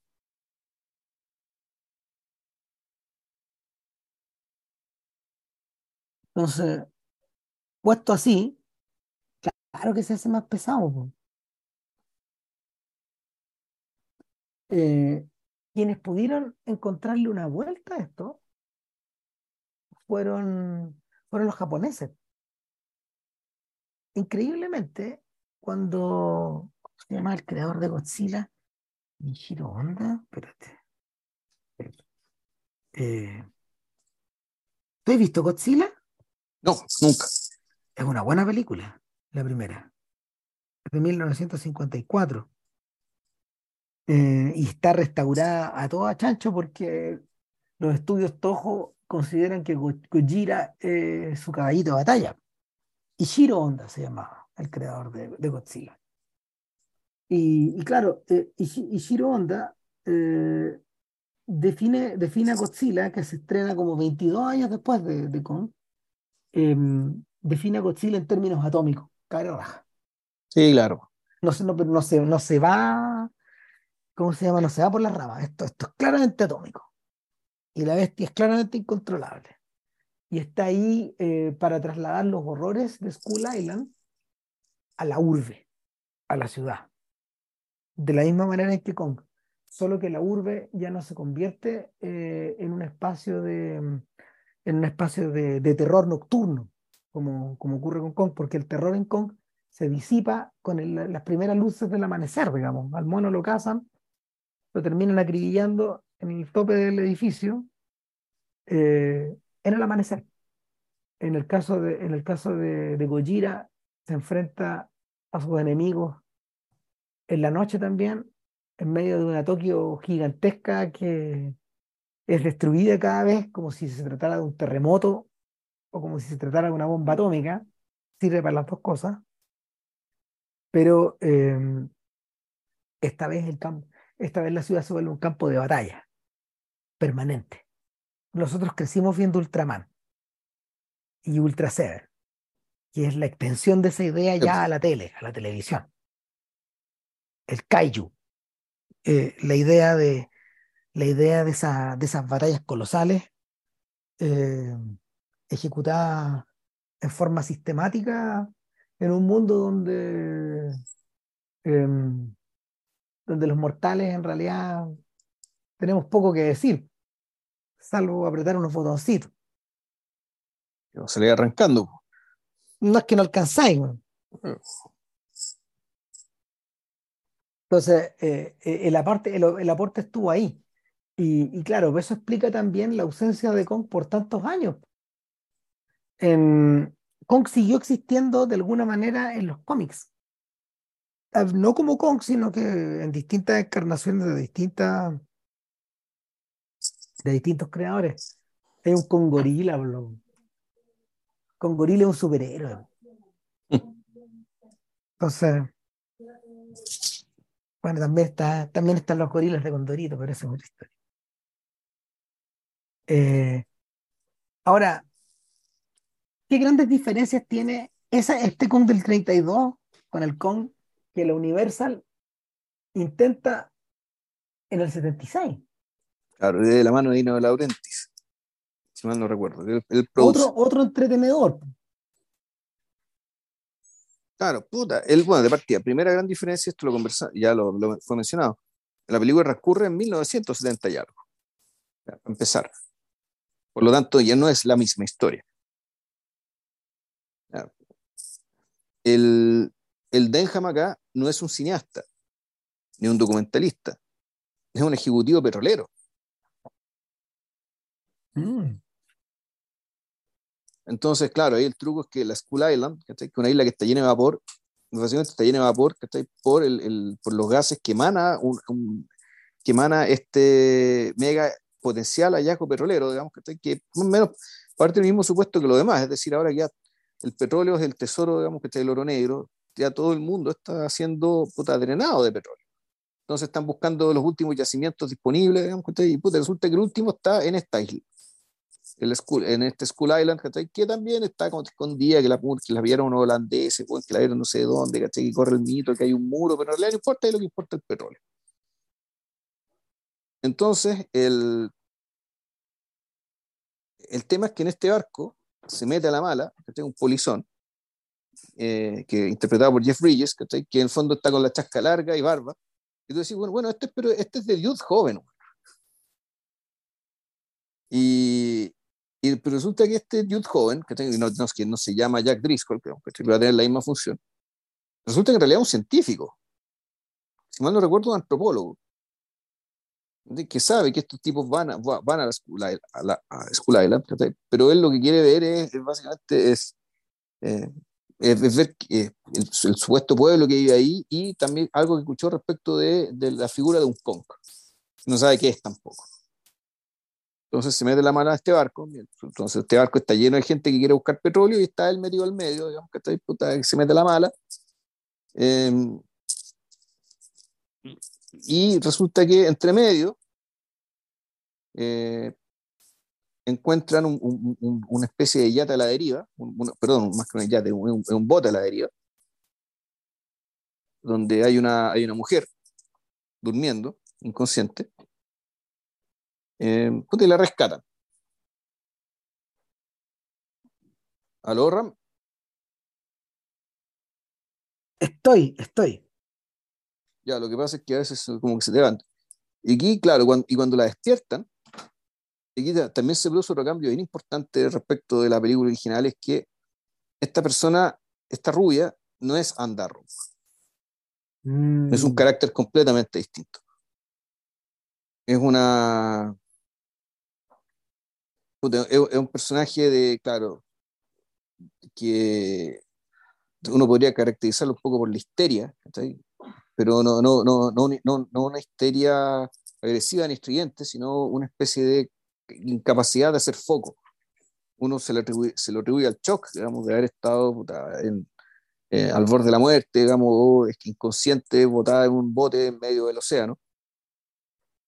Eh, pero claro, es una, una persona como que anda tratando de seducir a todo el mundo permanentemente y que naturalmente es aspirante actriz. Y que y con tal de ser famosa, en realidad está dispuesta a hacer cualquier cosa. Ya.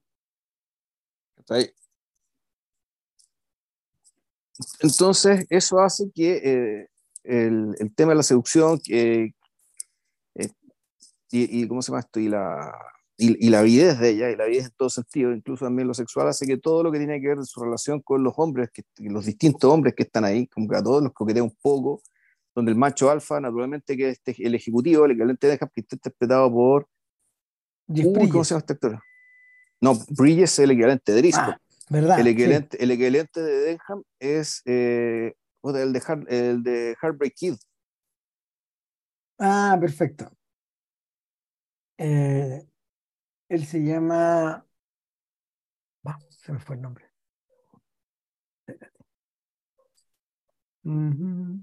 Y que diferencia, claro, y que diferencia Denham, del, del Denham original, también es un personaje que está, que está un poco sometido bajo presión, pero básicamente sometido bajo presión por los gigantes, por los mandamases de la corporación. Tú dices Charles Grodin. Grodin, sí, Charles Grodin. Y Charles Grodin, es, que es raro, porque Charles Grodin actúa como eh, un poco como si estuviera hueveando, como, como si estuviera sobreactuando este rol de un personaje más bien desagradable, repelente, de bajos estándares. Eh, y que de hecho un personaje que está, eh, que claro, porque de la medida que no es un cineasta, sino que en realidad es un, ejecutivo petrolero, digamos, que está metido en esto.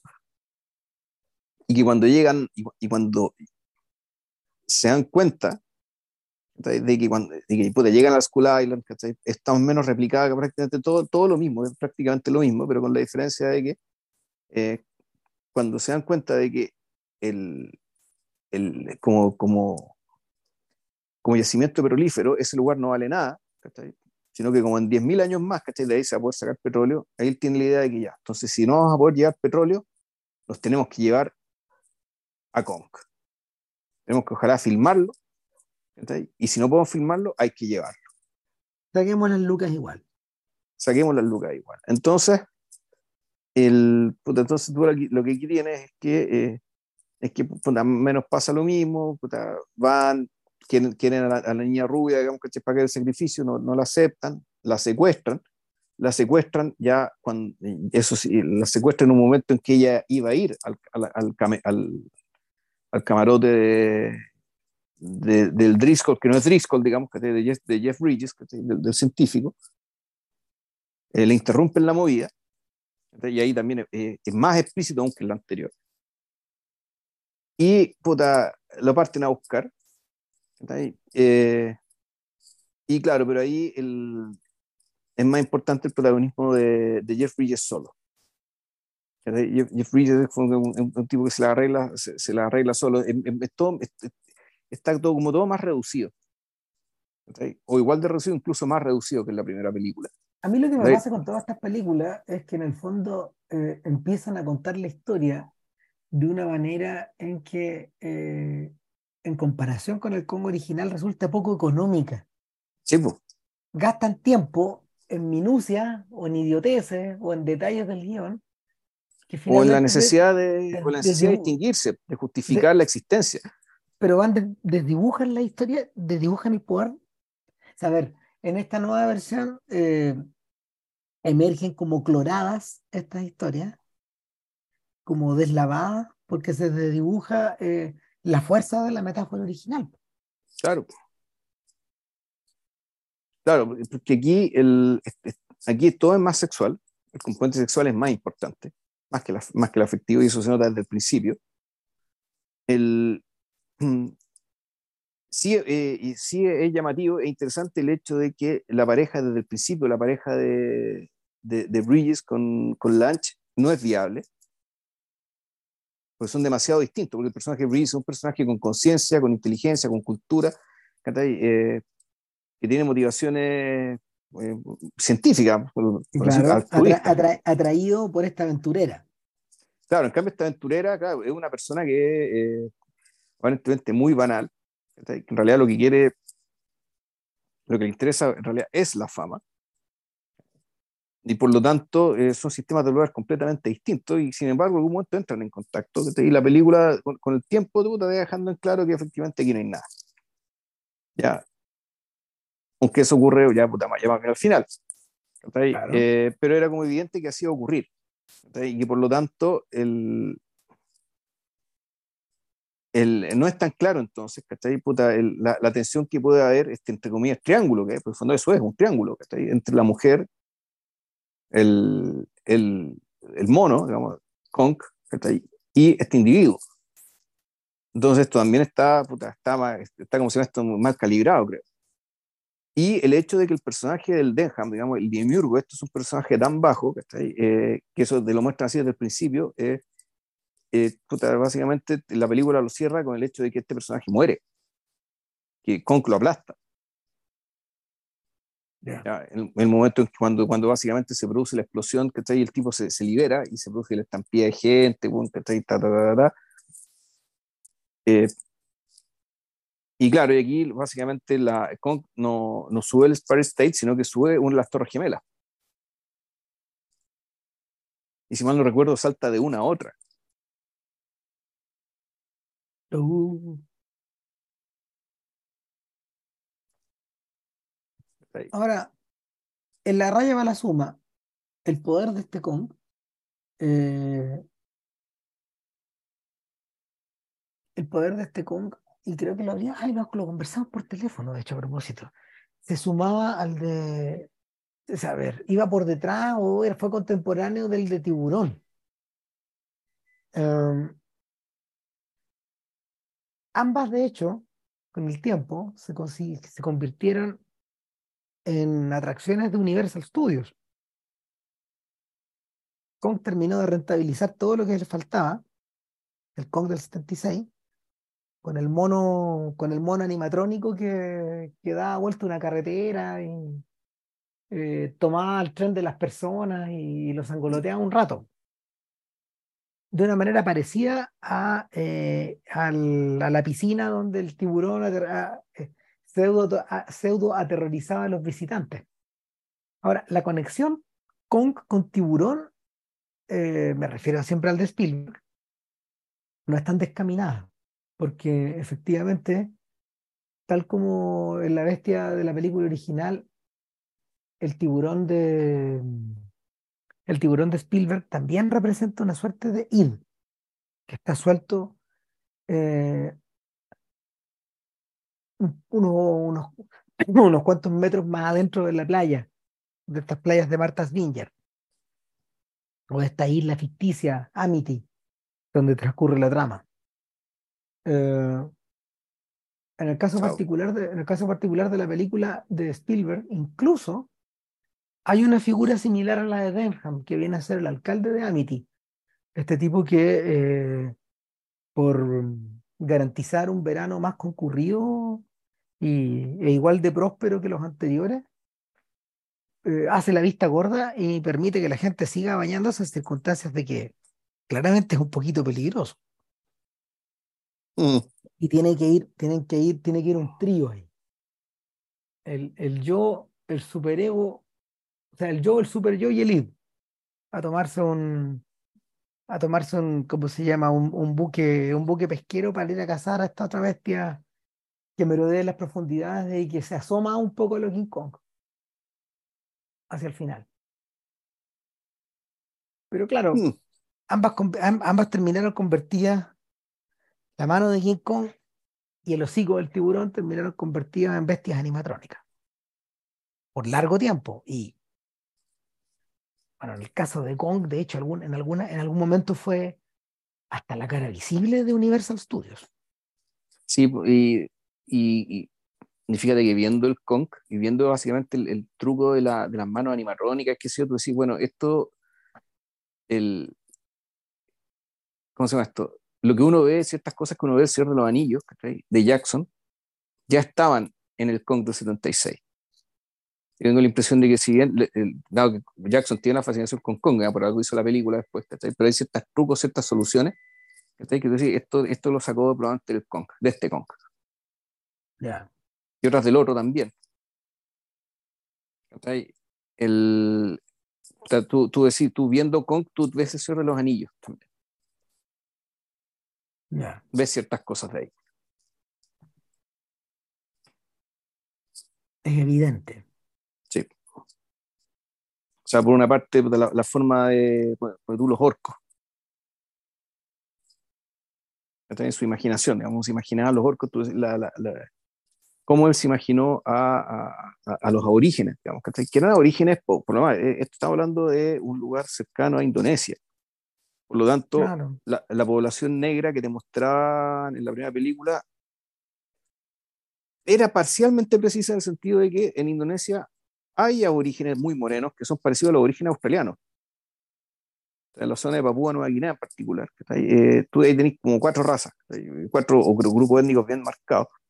Están los chinos, están los malayos indonesios, típicos, digamos, están est- otros que son parientes de los maoríes, como los hawaianos, ¿no? que, que ese tipo humano, digamos, y están estos otros que se parecen a los orígenes australianos, eh, que, puta, que son muy morenos, con los pómulos bien levantados, y, y tú decís, ya, puta, el- a eso se podría parecer, ¿cachai? Lo- los orígenes que demuestran el Congo original, pero en realidad eh, es eso, pero muy parecido a lo, a lo exótico, que, a lo que se atribuye a la, a la imagen del origen africano. Claro. En realidad está muy, muy mal puesto ahí. El, lo que imagina Jackson es algo puta, bastante más eh, eh, bastante más extraño daba más las condiciones del lugar o sea, fondo, uno de los, eh, una de las cosas que me gustó de la película de Jackson es todo el tratamiento que tiene respecto de, eh, de esta población en particular o, o lo mismo que la secuencia del, del, del secuestro digamos, ¿cachai? hecho con, eh, con garrochas buen puta brillante pues.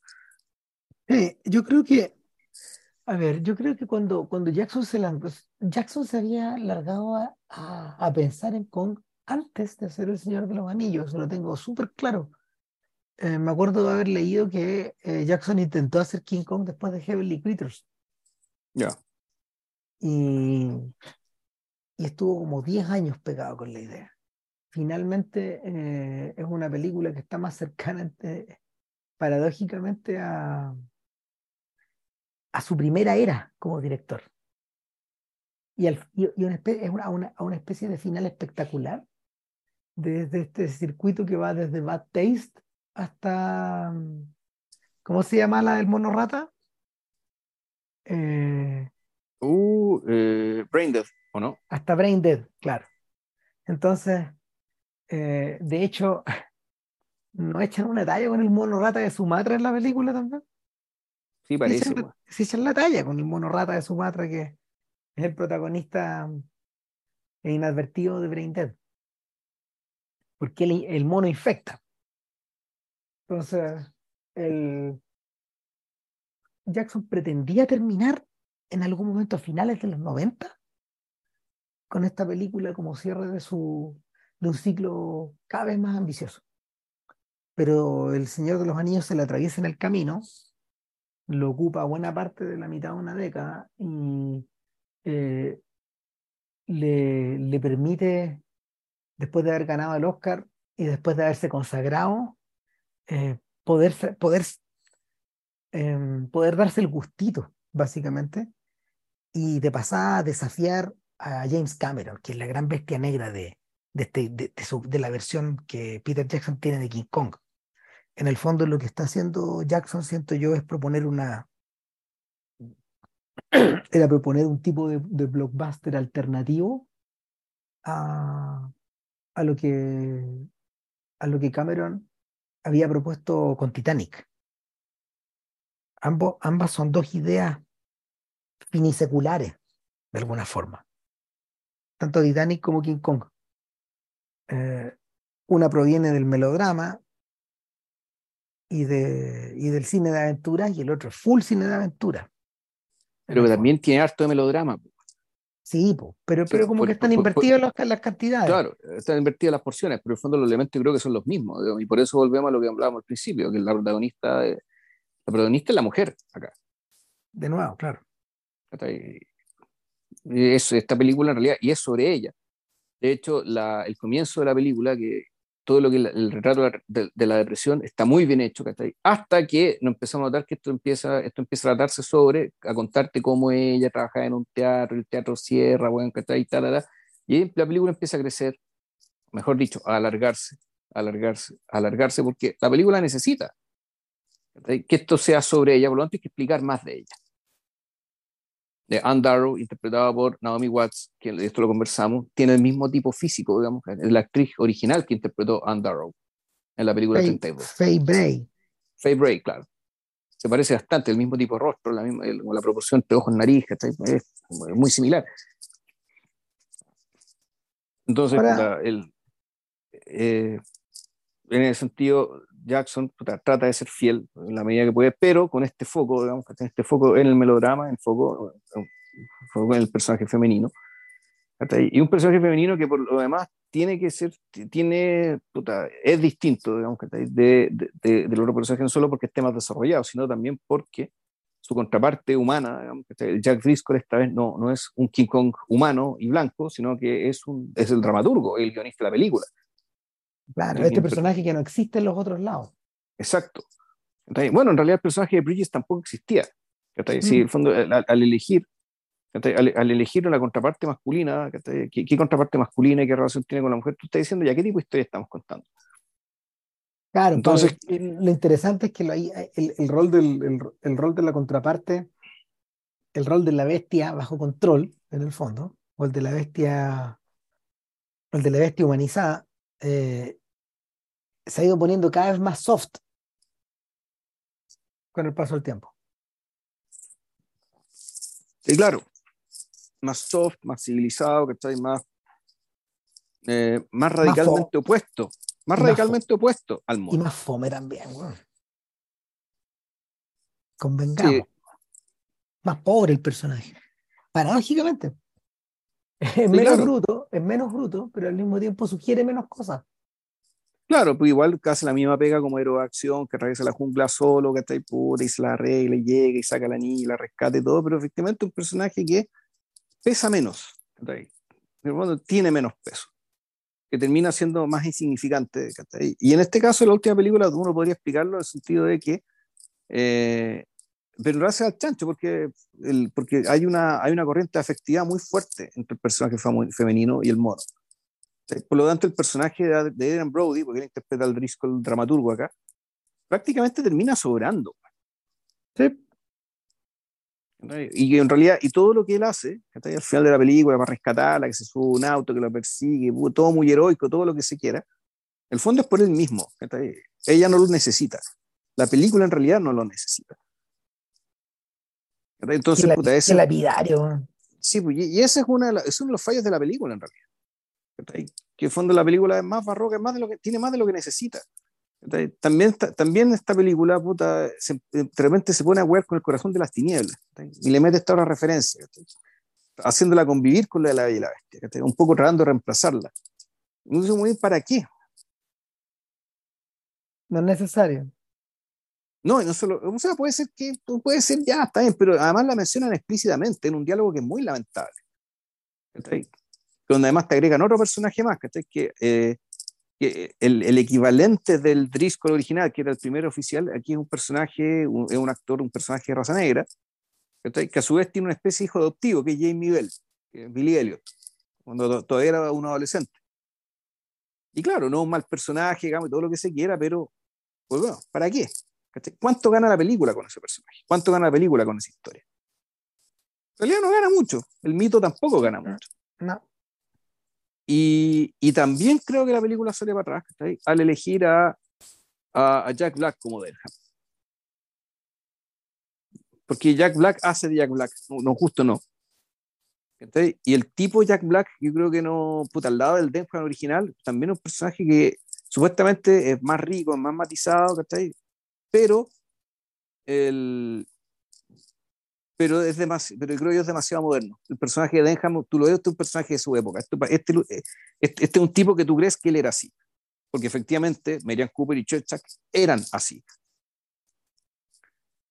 En cambio, Jack Black, el Denham de Black, puta, igual, puta de eh, majadero, medio insoportable, histérico, digamos, que, parece ser dueño de la situación, pero siempre te da la impresión de que no lo es. Porque siempre hay algo que le está carcomiendo, que le está molestando.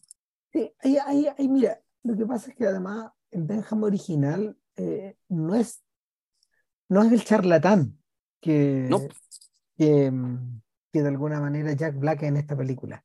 Este otro Denham cree en el poder del espectáculo y probablemente, o sea, a ver, cuando uno, cuando uno vio, cuando uno vio King Kong, de, el de Jackson la primera vez, uno dijo, chuta, eh, Jack Black en el fondo es el stand-in, eh, es el doble aquí, es la proyección del propio Peter Jackson. Eligió mal su proyección. Sí, además yo, creo, yo no creo que Jackson sea así.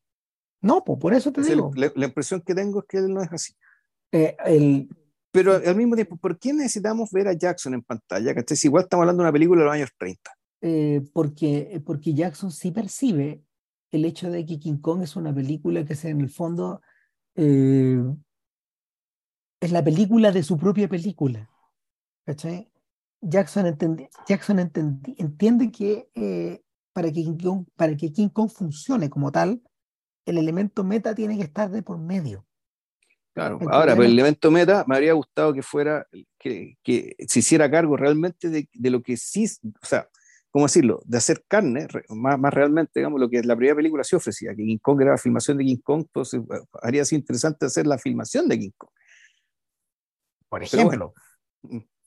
Por ejemplo, pero ahí, ahí ¿por dónde, por dónde modificarla, Pero, entonces, Y, además tenéis otro personaje más, que también sobra, que es el personaje del galán de la película.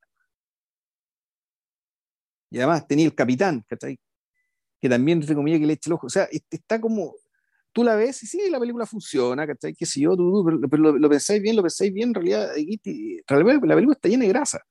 Está, hipertrofiada, sí, esa, es la... Hipertrofia de personaje, hipertrofia de, no sé si ideas, pero un poco referencias, ¿cachai? Y, y, además hipertrofiada de su ambición, pues, de la ambición de comerse el original, digamos, incluyéndola, tragándosela, agarrando pedazos del original, insertándola en su propia trama. Que en el fondo ahí, está haciendo, entre comillas, real el tema de que, de que la película original era sobre filmar la película original. Pero aquí lo, lo, conviertes en esto. En el fondo, es decir, este King Kong se trata sobre, sobre la filmación de la primera King Kong, en cierta manera. ¿Cómo, ¿Y cómo te haces cargo de ello? Puta, metiéndola adentro. Como un, no como un homenaje, no como un homenaje tan gratuito, sino como algo que en realidad funciona dentro de la trama. Tiene sentido que esté así. Y solamente quien sabe y vio la película original dice, ah, pero esto, está, esto es igual de la película original. Si no, pasa piola. Bueno. de hecho, yo creo que mucha gente originalmente pensó que funcionaba así, porque es un elemento, es un, es un elemento que la que decora la película y que, y que sonaba, sonaba nuevo en el momento del estreno en 2005. Claro, y además, bueno, y hay que decirlo, y esto hay que dárselo a Jackson también, eh, la película también existe básicamente para aquello que fue hecho con aquellos prodigios que se hicieron con efecto en 1932, puta, hacerlos con los efectos ahora y a ver qué sale. Y claro, que sale bien Power. En el fondo, eh, para eso es, para todos los efectos, este King Kong eh, es la es el paso siguiente que hay que dar después de haber creado a Gollum. Mal que mal, ambos están interpretados por el mismo, por el mismo sujeto, Andy Serkis. Por el mismo actor, por Andy Serkis, exacto. O sea que Andy Serkis además tiene un papel que el papel de cocina, que el, cocinero, el equivalente del chino en, la película original.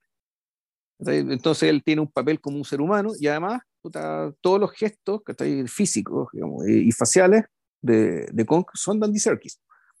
Hay ciertas cosas fascinantes que tiene la película en todo caso. Yo creo que las peleas eh, están, bien hechas. Estupenda. Sí. En cambio, fíjate, la, la, maratón con los, con los, con los brontosauros, los diplodocus, no me acuerdo qué bicho era, para mí eso fue excesivo. Porque, porque pierde el vértigo del original. Sí, pues pierde el vértigo y aparte que el, dentro de la, de, la, de la inverosimilitud de la historia real, esto es particularmente inverosímil, es decir, tenían que haber muerto todos aplastados. Era imposible que sobrevivieran a eso. Eh, eh, eh, es bien curioso que para todo esto, para saber, en la raya para la suma, el, el, Godzilla de Gareth Edwards haya resultado mejor precisamente por, al, por, por la, mm, al haber puesto de manifiesto que la espectacularidad del monstruo anulaba el interés de cualquier cosa que estuviera a su puesta al lado puesta, puesta al lado, puesta en su órbita, puesta cerca. Y, y, llega un punto en que la película finalmente es como una especie de espectáculo estático, donde, donde vemos este inmenso monstruo moverse. Yo lo vi, yo vi ese Godzilla en, el, en la pantalla de IMAX más grande que existe, que es el, que es el IMAX del British Film Institute. Y efectivamente, Godzilla era del tamaño de Godzilla. 8 metros para arriba la guay. Claro, la pantalla tenía como 14 metros, weón. Ah, mierda, ya. No sé si gigante, gigante. Yo me senté de tal manera que como que estaba como, estaba como a un tercio, digamos, de, del, del, del, tope del cine. Pero aún así la porquería era gigantesca. No, valió la pena, weón. Valió la pena haber comprado la entrada. Pero. Y que te rompiera el orto, pero bueno. Pues claro pero, pero la, la, la idea del, la, idea del monstruo y la idea del tamaño de la pantalla y la idea de explotar estas características funcionaba en el fondo y era un concepto mucho más simple que toda la, todo el rock and roll y toda la, todo el quebradero de cabeza que debe haber sido para Jackson eh, em, controlar, concebir, construir y dominar a, a, a King Kong la película. Claro, y, y, que además, el, el, fondo además, para que el personaje de Denham, eh, y esa es otra cosa, el personaje de Denham necesitaba una contraparte, una especie de Pepe Grillo, digamos, que una especie de conciencia moral, y ese es el personaje de Colin Hanks. Claro. Que el Denham original no necesitaba. Mm, eh, bueno, salto, 15 años más adelante. Eh, hay otro Kong, Kong School Island. Ese tú no lo viste, lo vi yo. No. Em, es más pobre todavía, pues ese está concebido como una especie de eh, secuela de Godzilla, donde eh, la historia nuevamente transcurre en el pasado, eh, en 1973, al final de la guerra de Vietnam. los soldados que están desplegados en, en Hanoi eh, se retiran, pero reciben una misión extra, que es la de ir a esta isla eh, acompañando a una misión de exploradores que van a mm, eh, poner unas cargas subterráneas para comprobar la densidad, de, la densidad del, del terreno.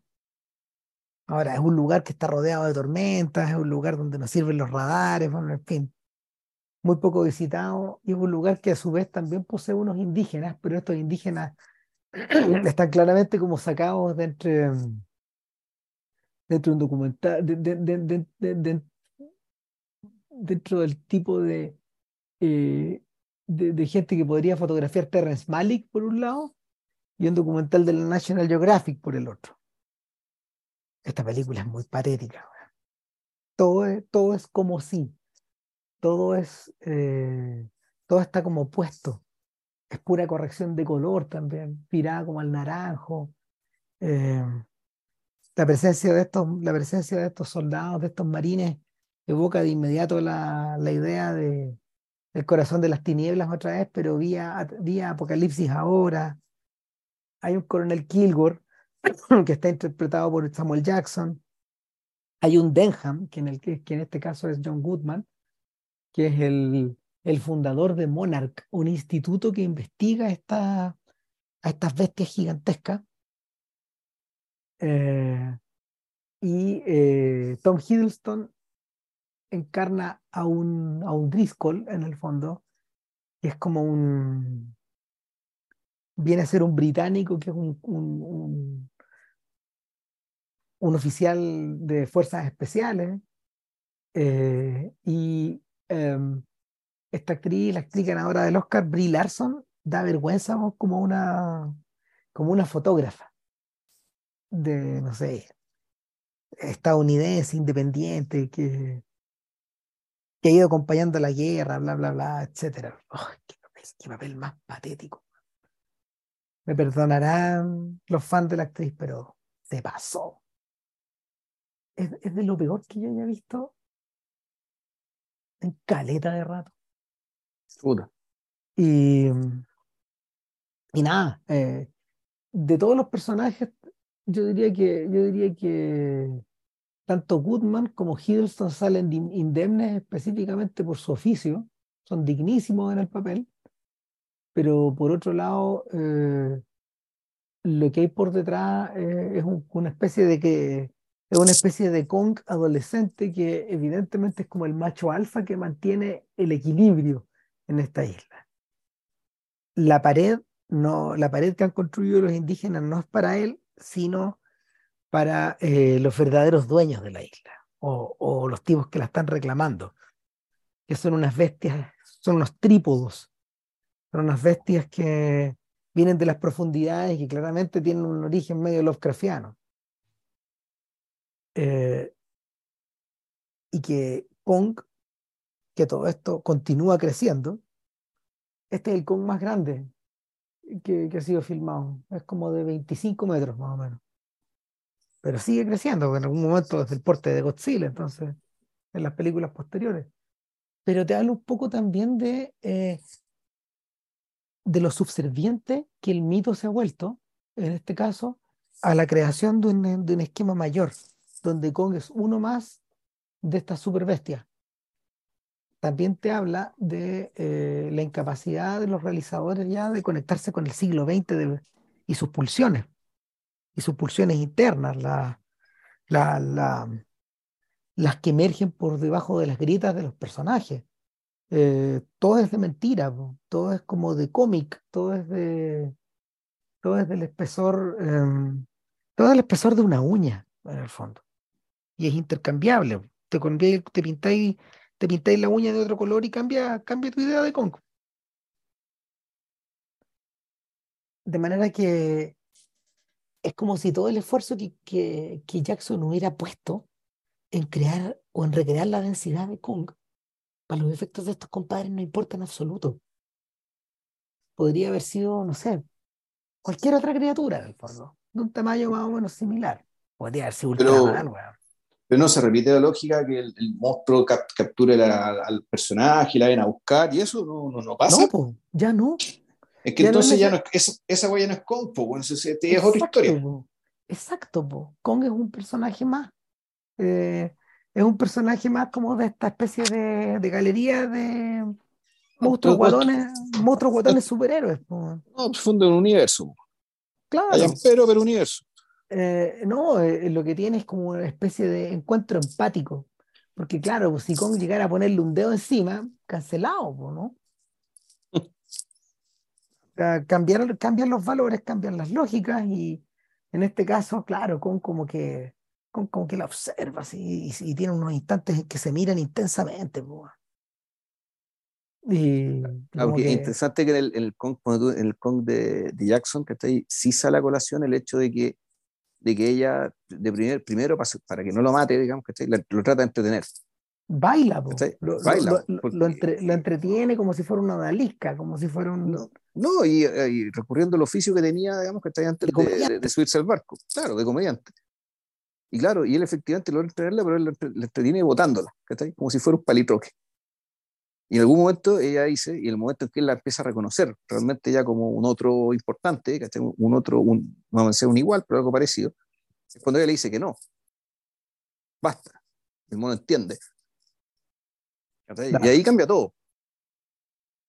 No, y, efectivamente Kong se, deja, en ese caso, claro, la, la claudicación es en la isla Skull, no, no es, es, antes, no es después. Y de hecho, cuando, cuando comparten ese momento más íntimo en la noche ahí en el, parque, en, el Central Park, creo que es, ¿o no? Sí, pues. Cuando, cuando están, eh, juegan arriba, arriba ¿cómo se llama esto? El hielo, que es invierno, es Navidad, creo. O sea, que claro, claro. Eh, yo me acuerdo de haber visto, yo me acuerdo de haber visto ahí en haberla visto con público, que gente hueveada también, pues o sea, como decía, ya, pues ya. Como tanto, sí. Como tanto. O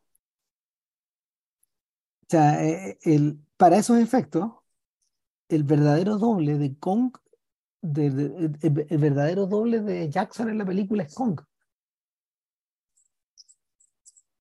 Sí, yo creo lo mismo. Eso, diría yo. Eh, en términos como de de, de, de, de, la bestia descubriendo su poder, su obsesión y fracasando, fracasando en el intento. No, y, bueno, el fracaso, eso no se sabe cuando, cuando se está haciendo una película, no lo sabe. Lo que sí, efectivamente, es que hay un, hay, ¿cómo se llama esto? una, eh, lo que hay aquí es ternura. Pero, mm. Mm él hace su criatura, hace su criatura, digamos, y hace todo, hace todos los que le involucran. En, en cambio, en la, película de, en, la película de, ¿cómo se llama esto? De, de 76, el origen sexual del asunto efectivamente en algún momento va decantando hacia también hacia el afecto, naturalmente, hacia el sacrificio, que está ahí. Hay una escena que es bien llamativa, que no, eso no está en ninguna, en ninguna de las otras películas, que es cuando está en, cuando a, Kong está en, está en el barco. en, la primera película donde a Kong te lo muestra en el barco y dentro en el barco, Kong pierde la cabeza cuando al personaje de Lancha se le, se le escapa el pañuelo. El pañuelo cae por la escotilla, digamos, donde está, donde está Kong encerrado en una agua donde no hay nada, en un barco carguero gigantesco, un petrolero, donde en vez de petróleo va Kong porque en el fondo, acordemos, de eso se trataba todo. Eh, y efectivamente el pañuelo se le cae y Kong lo huele y luego se vuelve loco. Y empieza a pegarle, empieza a pegarle, ¿cómo se llama esto? A, las paredes, weón, Puta, rompe los camarotes de al lado, weón, puta, casi weón del barco. Y ella tiene que bajar para calmarlo. Y ahí recién, creo yo, es cuando se produce pues, efectivamente la, un poco el cambio de registro de la relación desde esta, desde esta cuestión, de esta, de esta, tensión sexual muy fuerte que había siempre desde el principio, que la cosa ya puta, empieza a decantar hacia, hacia lo otro, hacia el afecto. Claro. Y que, claro, eso después ya se manifiesta puta, en, en, todo lo que ocurre en Nueva York. caso grande, claro. Mm. claro. El, puta, ¿qué decir? Pero ahí la pregunta es, ¿tiene sentido hacer un Kong nuevo? ¿Y cómo sería? Eh, yo creo que, yo creo que mira, eh, Universal ya Universal Paramount ya, lo, ya contestaron la pregunta. En realidad creo que es creo que es Legendary los tipos que tienen los derechos de Kong y Godzilla. Exacto. y estos guanes están embalados, ya, ya hicieron, ya, ya, hicieron Godzilla versus Kong y después hicieron un siguiente Godzilla y ahora eh, Godzilla vs. Kong 2, pues, Claro, una pena, porque en el fondo yo estoy pensando en la historia original, en, reflotar el mito, en volver a pensar en qué tipo de público tenemos ahora. o sea, si, Kong, si Kong es el espejo del público, ¿cómo tendría que ser Kong para dar cuenta del público ahora? Yo creo que Kong está atrapado. Mira, la, mejor representación de Kong, de ese Kong, probablemente sea la, la que aparece en Ready Player One jodiendo ahí a, Parcival y a sus amigos cada vez que corren la carrera todos los días. Ese es el mejor Kong. Está diseñado con una velocidad, con una, con, con una agresividad y con una mm, con un espíritu adolescente que eh, tiene el primero. Mm, yo creo que yo creo que el mito está encajonado en la medida que no lo, en la medida de que por un lado lo es, fácilmente hipertrofiable y que por otro lado es fácilmente em, es fácilmente convertido en una, una especie como de eh, de máscara de máscara del simio, pues de esas máscaras de, de, esas máscaras de Halloween que se ponen que se ponen eh, en forma comoditicia. Claro, pero al mismo tiempo está lo otro, el hecho de que estamos hablando de una bestia eh, que cae embrujado por una mujer rubia, cuando que básicamente ese canon ahora está puesto en cuestión el hecho de que la bestia caiga en función de la mujer rubia es que estamos hablando de un hombre, por lo tanto estamos hablando de un público masculinizado. Eso también está puesto en cuestión. Eh, eh, pero, pero ojo, ojo, Vilches, que eso está puesto en cuestión en una orilla de la cultura. Lo, que está cortando los, lo, o sea, lo que está cortando los tickets es la misma brutalidad de siempre. Sí, no sé. no, no, créeme. O sea, el, em, o sea, estamos, estamos en un mundo donde John Wick, cuarta parte, ya está durando 170 minutos. Y eso, yo, nunca, yo nunca he visto, ni John Wick, nunca he visto ni la primera parte. Pero, pero, pero el, si hay algo a lo que se parece, si hay algo a lo. Eh, eh, eh, si hay algo a lo que Kong se puede aparecer, seguramente ya no va a estar en el cine. Claro, pero, sí, pero, el pelo que es que, claro, tú decís esto está al, al, algo que está al margen de la cultura, pero el Kong original puta, pegó fuerte en el, en, el, centro, en el margen y en toda la cultura. tú, tú, podías ser Kong eh, indiferente a todas estas cosas, con la construcción, ya va a vender tickets, pero va a ser tan importante en la medida que no se haga cargo de esto, dado que el Kong original se hacía cargo de todo y demás. Es que, es que Kong es insuperable, ese Kong es insuperable, ya no, el, ya está chequeado eso, ya no, lo, lo, contrástalo contra cualquier otro, contra el que venga, y esa bestia le va a pegar un mangazo, esa bestia del 32 le va a pegar un mangazo a lo que venga. Sí, pues yo creo lo mismo, y precisamente por eso estoy dando las razones de por qué eh, están porque básicamente sus premisas están puestas en cuestión ahora, es que no podría salir algo, tendría que ser algo muy, muy, muy raro, muy distinto, y que probablemente tampoco tendría el éxito comercial por las razones que tú explicáis. Sí, en el fondo estamos diciendo lo mismo de dos maneras. Sí. está demasiado masticado ya. No hay. Eh, le, podéis, le, sacar mucha plata, pero, pero ya, ya no hay, ya, ya parece no haber en la, en la figura de la. Eh, en, la figura de la bestia más que su poder icónico. King Kong es parte de la cultura, el concepto. Claro, y luego tú decís, bueno, en realidad, o, o que otra figura hable de lo mismo, tal vez de otra manera. Totoro, weón.